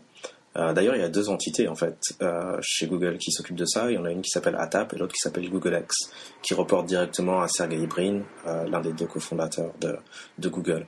Et donc ATAP présentait ATAP d'ailleurs qui s'occupe du projet ARA, donc le fameux projet de de téléphone modulaire euh, dont on a eu droit à une présentation. Il semble que ça avance assez rapidement. mais mais c'est vrai que pour l'instant c'est quelque chose qui reste là encore assez assez futuriste et on n'a pas encore la possibilité d'acheter le téléphone et les modules qui vont avec. mais la semaine dernière, ils ont présenté en fait deux projets sur lesquels sur lesquels ils travaillaient euh, et euh, sur lesquels ils avaient encore jamais levé le voile, parce que c'est ça aussi. Euh, ATAP et Google X, c'est en général des entités qui travaillent sur des projets qui sont très très secrets jusqu'à ce qu'ils deviennent publics. le premier, le premier de ces projets, c'est le projet Jacquard. L'idée, c'est d'intégrer des fibres textiles conductrices directement dans les tissus des vêtements. Donc pas forcément quelque chose d'extrêmement original. On, a déjà entendu parler des vêtements connectés euh, à tort et à travers, euh, sans forcément voir une solution qui décollait plus qu'une autre. Euh, là, il nous présente la possibilité, par exemple, de toucher, de presser ou de swiper sur, sur la manche d'une veste pour, pour faire avancer la musique du, du, lecteur MP3 du téléphone qui est connecté. donc, assez intéressant euh, à voir un petit peu comment les choses euh, évolueront dans le futur. Mais le, deuxième euh, projet qui là pour le coup était vraiment vraiment science-fiction, c'est le projet Soli. donc c'est assez compliqué à décrire, mais je pense que la meilleure façon de, de présenter les choses, comme il le disait, c'est de se dire que c'est un radar personnel portatif qui fait la taille d'une pièce de 10 centimes. donc pourriez vous dire qu'est-ce qu'on fait avec un radar personnel portatif qui fait la taille d'une pièce de 10 centimes? Euh, Eh ben, imaginez un petit peu quelque chose qui serait capable de détecter de façon extrêmement fine les mouvements des doigts. Donc, euh, on peut euh, imaginer demain avoir ce, composant, puisque c'est un composant électronique, ça fait la taille d'une puce électronique, ce composant électronique embarqué directement dans une montre, par exemple, euh, et, contrôler la musique en claquant des doigts ou euh, directement faire un, geste de tourner une molette avec les doigts et euh, augmenter le son ou baisser le son de cette façon-là. Enfin, C'était vraiment très très impressionnant et vraiment très futuriste. Et, et après cette présentation, on avait enfin l'impression d'avoir vu quelque chose qui était qui était impressionnant et qui était qui était ouais, qui faisait qui faisait quand même une impression extraordinaire auprès des auprès des gens qui étaient dans la salle. Euh, donc euh, là, c'est pas forcément quelque chose qui sera disponible tout de suite. Ils estiment euh, annoncer un SDK peut-être en preview pour certains partenaires avant la fin de l'année. mais mais ça reste quand même quelque chose de très excitant et de très motivant. Et, et, c'est vrai que les gens dans la salle étaient, étaient vraiment époustouflés par, par la présentation. Et donc, à la suite de la keynote de ATAP, il y avait aussi une autre présentation faite par Astro Taylor, qui est euh, la personne qui euh, dirige Google X. Euh, et c'était, on va dire, un petit peu moins spécifique et un petit peu moins orienté présentation et démonstration. Google X, pour info, c'est c'est ceux qui font les, les ballons météo envoyés dans la stratosphère pour donner un accès à Internet. C'est aussi eux qui s'occupent des voitures autonomes. Donc c'est des projets qui sont très très ambitieux, on va dire, du point de vue du point de vue de l'innovation. Euh, et, donc Astro Taylor était sur scène et a expliqué un petit peu la démarche et l'idée derrière, euh, derrière Google X et, euh, et, aussi leur mode de fonctionnement. donc c'était une, une, conversation par moments un peu technique, mais aussi parfois presque un peu philosophique, dans lequel il expliquait que la notion de base de Google X, c'est comment dire, échouer rapidement et échouer tôt. Si on se rend compte rapidement que quelque chose ne fonctionne pas, il faut l'arrêter tout de suite et passer à autre chose et pas s'entêter. Donc euh, on avait un peu l'impression d'assister à, un, TED Talk d'une heure avec euh, cette personne très très intéressante qui parlait de euh, comment est-ce qu'on fait de l'innovation dans Google X. Donc pour conclure, je pense que si on devait qualifier cette édition, on, pourrait la qualifier de moyenne, dans le sens où bah, il n'y a pas eu l'effet l'effet wow de l'annonce des Google Glass et, des gens qui sautent en parachute pour atterrir euh, sur le toit du centre de conférence. Euh, et puis euh, les, annonces qui ont été faites sont finalement plus dans la continuité de choses qui ont été initiées les années précédentes que de réellement des ruptures. Et, c'est vrai que c'est un petit peu le, sentiment général qui dominait. c'était une bonne édition, mais c'était pas forcément aussi impressionnant que, que d'habitude. Peut-être qu'on a été, on a été entre guillemets gâté par Google pendant des années et que, et que là c'est un petit peu le retour sur terre. D'un autre côté, on peut aussi se dire que les choses qui ont été annoncées autour des éditions précédentes, aujourd'hui, sont là, sont, euh, sont utilisées au quotidien. On a des téléphones Android qui, euh, qui fonctionnent maintenant très très bien. On a pour les gens qui s'intéressent au monde connecté, Android Wear, une plateforme qui est réellement compétitive et, qui est aujourd'hui utilisable. Google Now fait partie de la vie des de beaucoup d'utilisateurs d'Android aujourd'hui et fonctionne assez bien.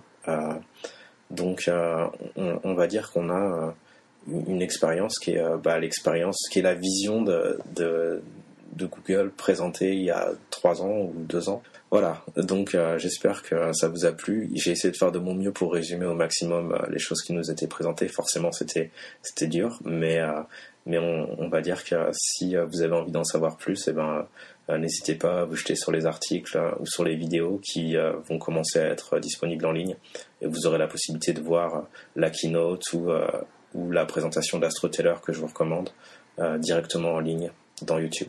Voilà, salut à tous.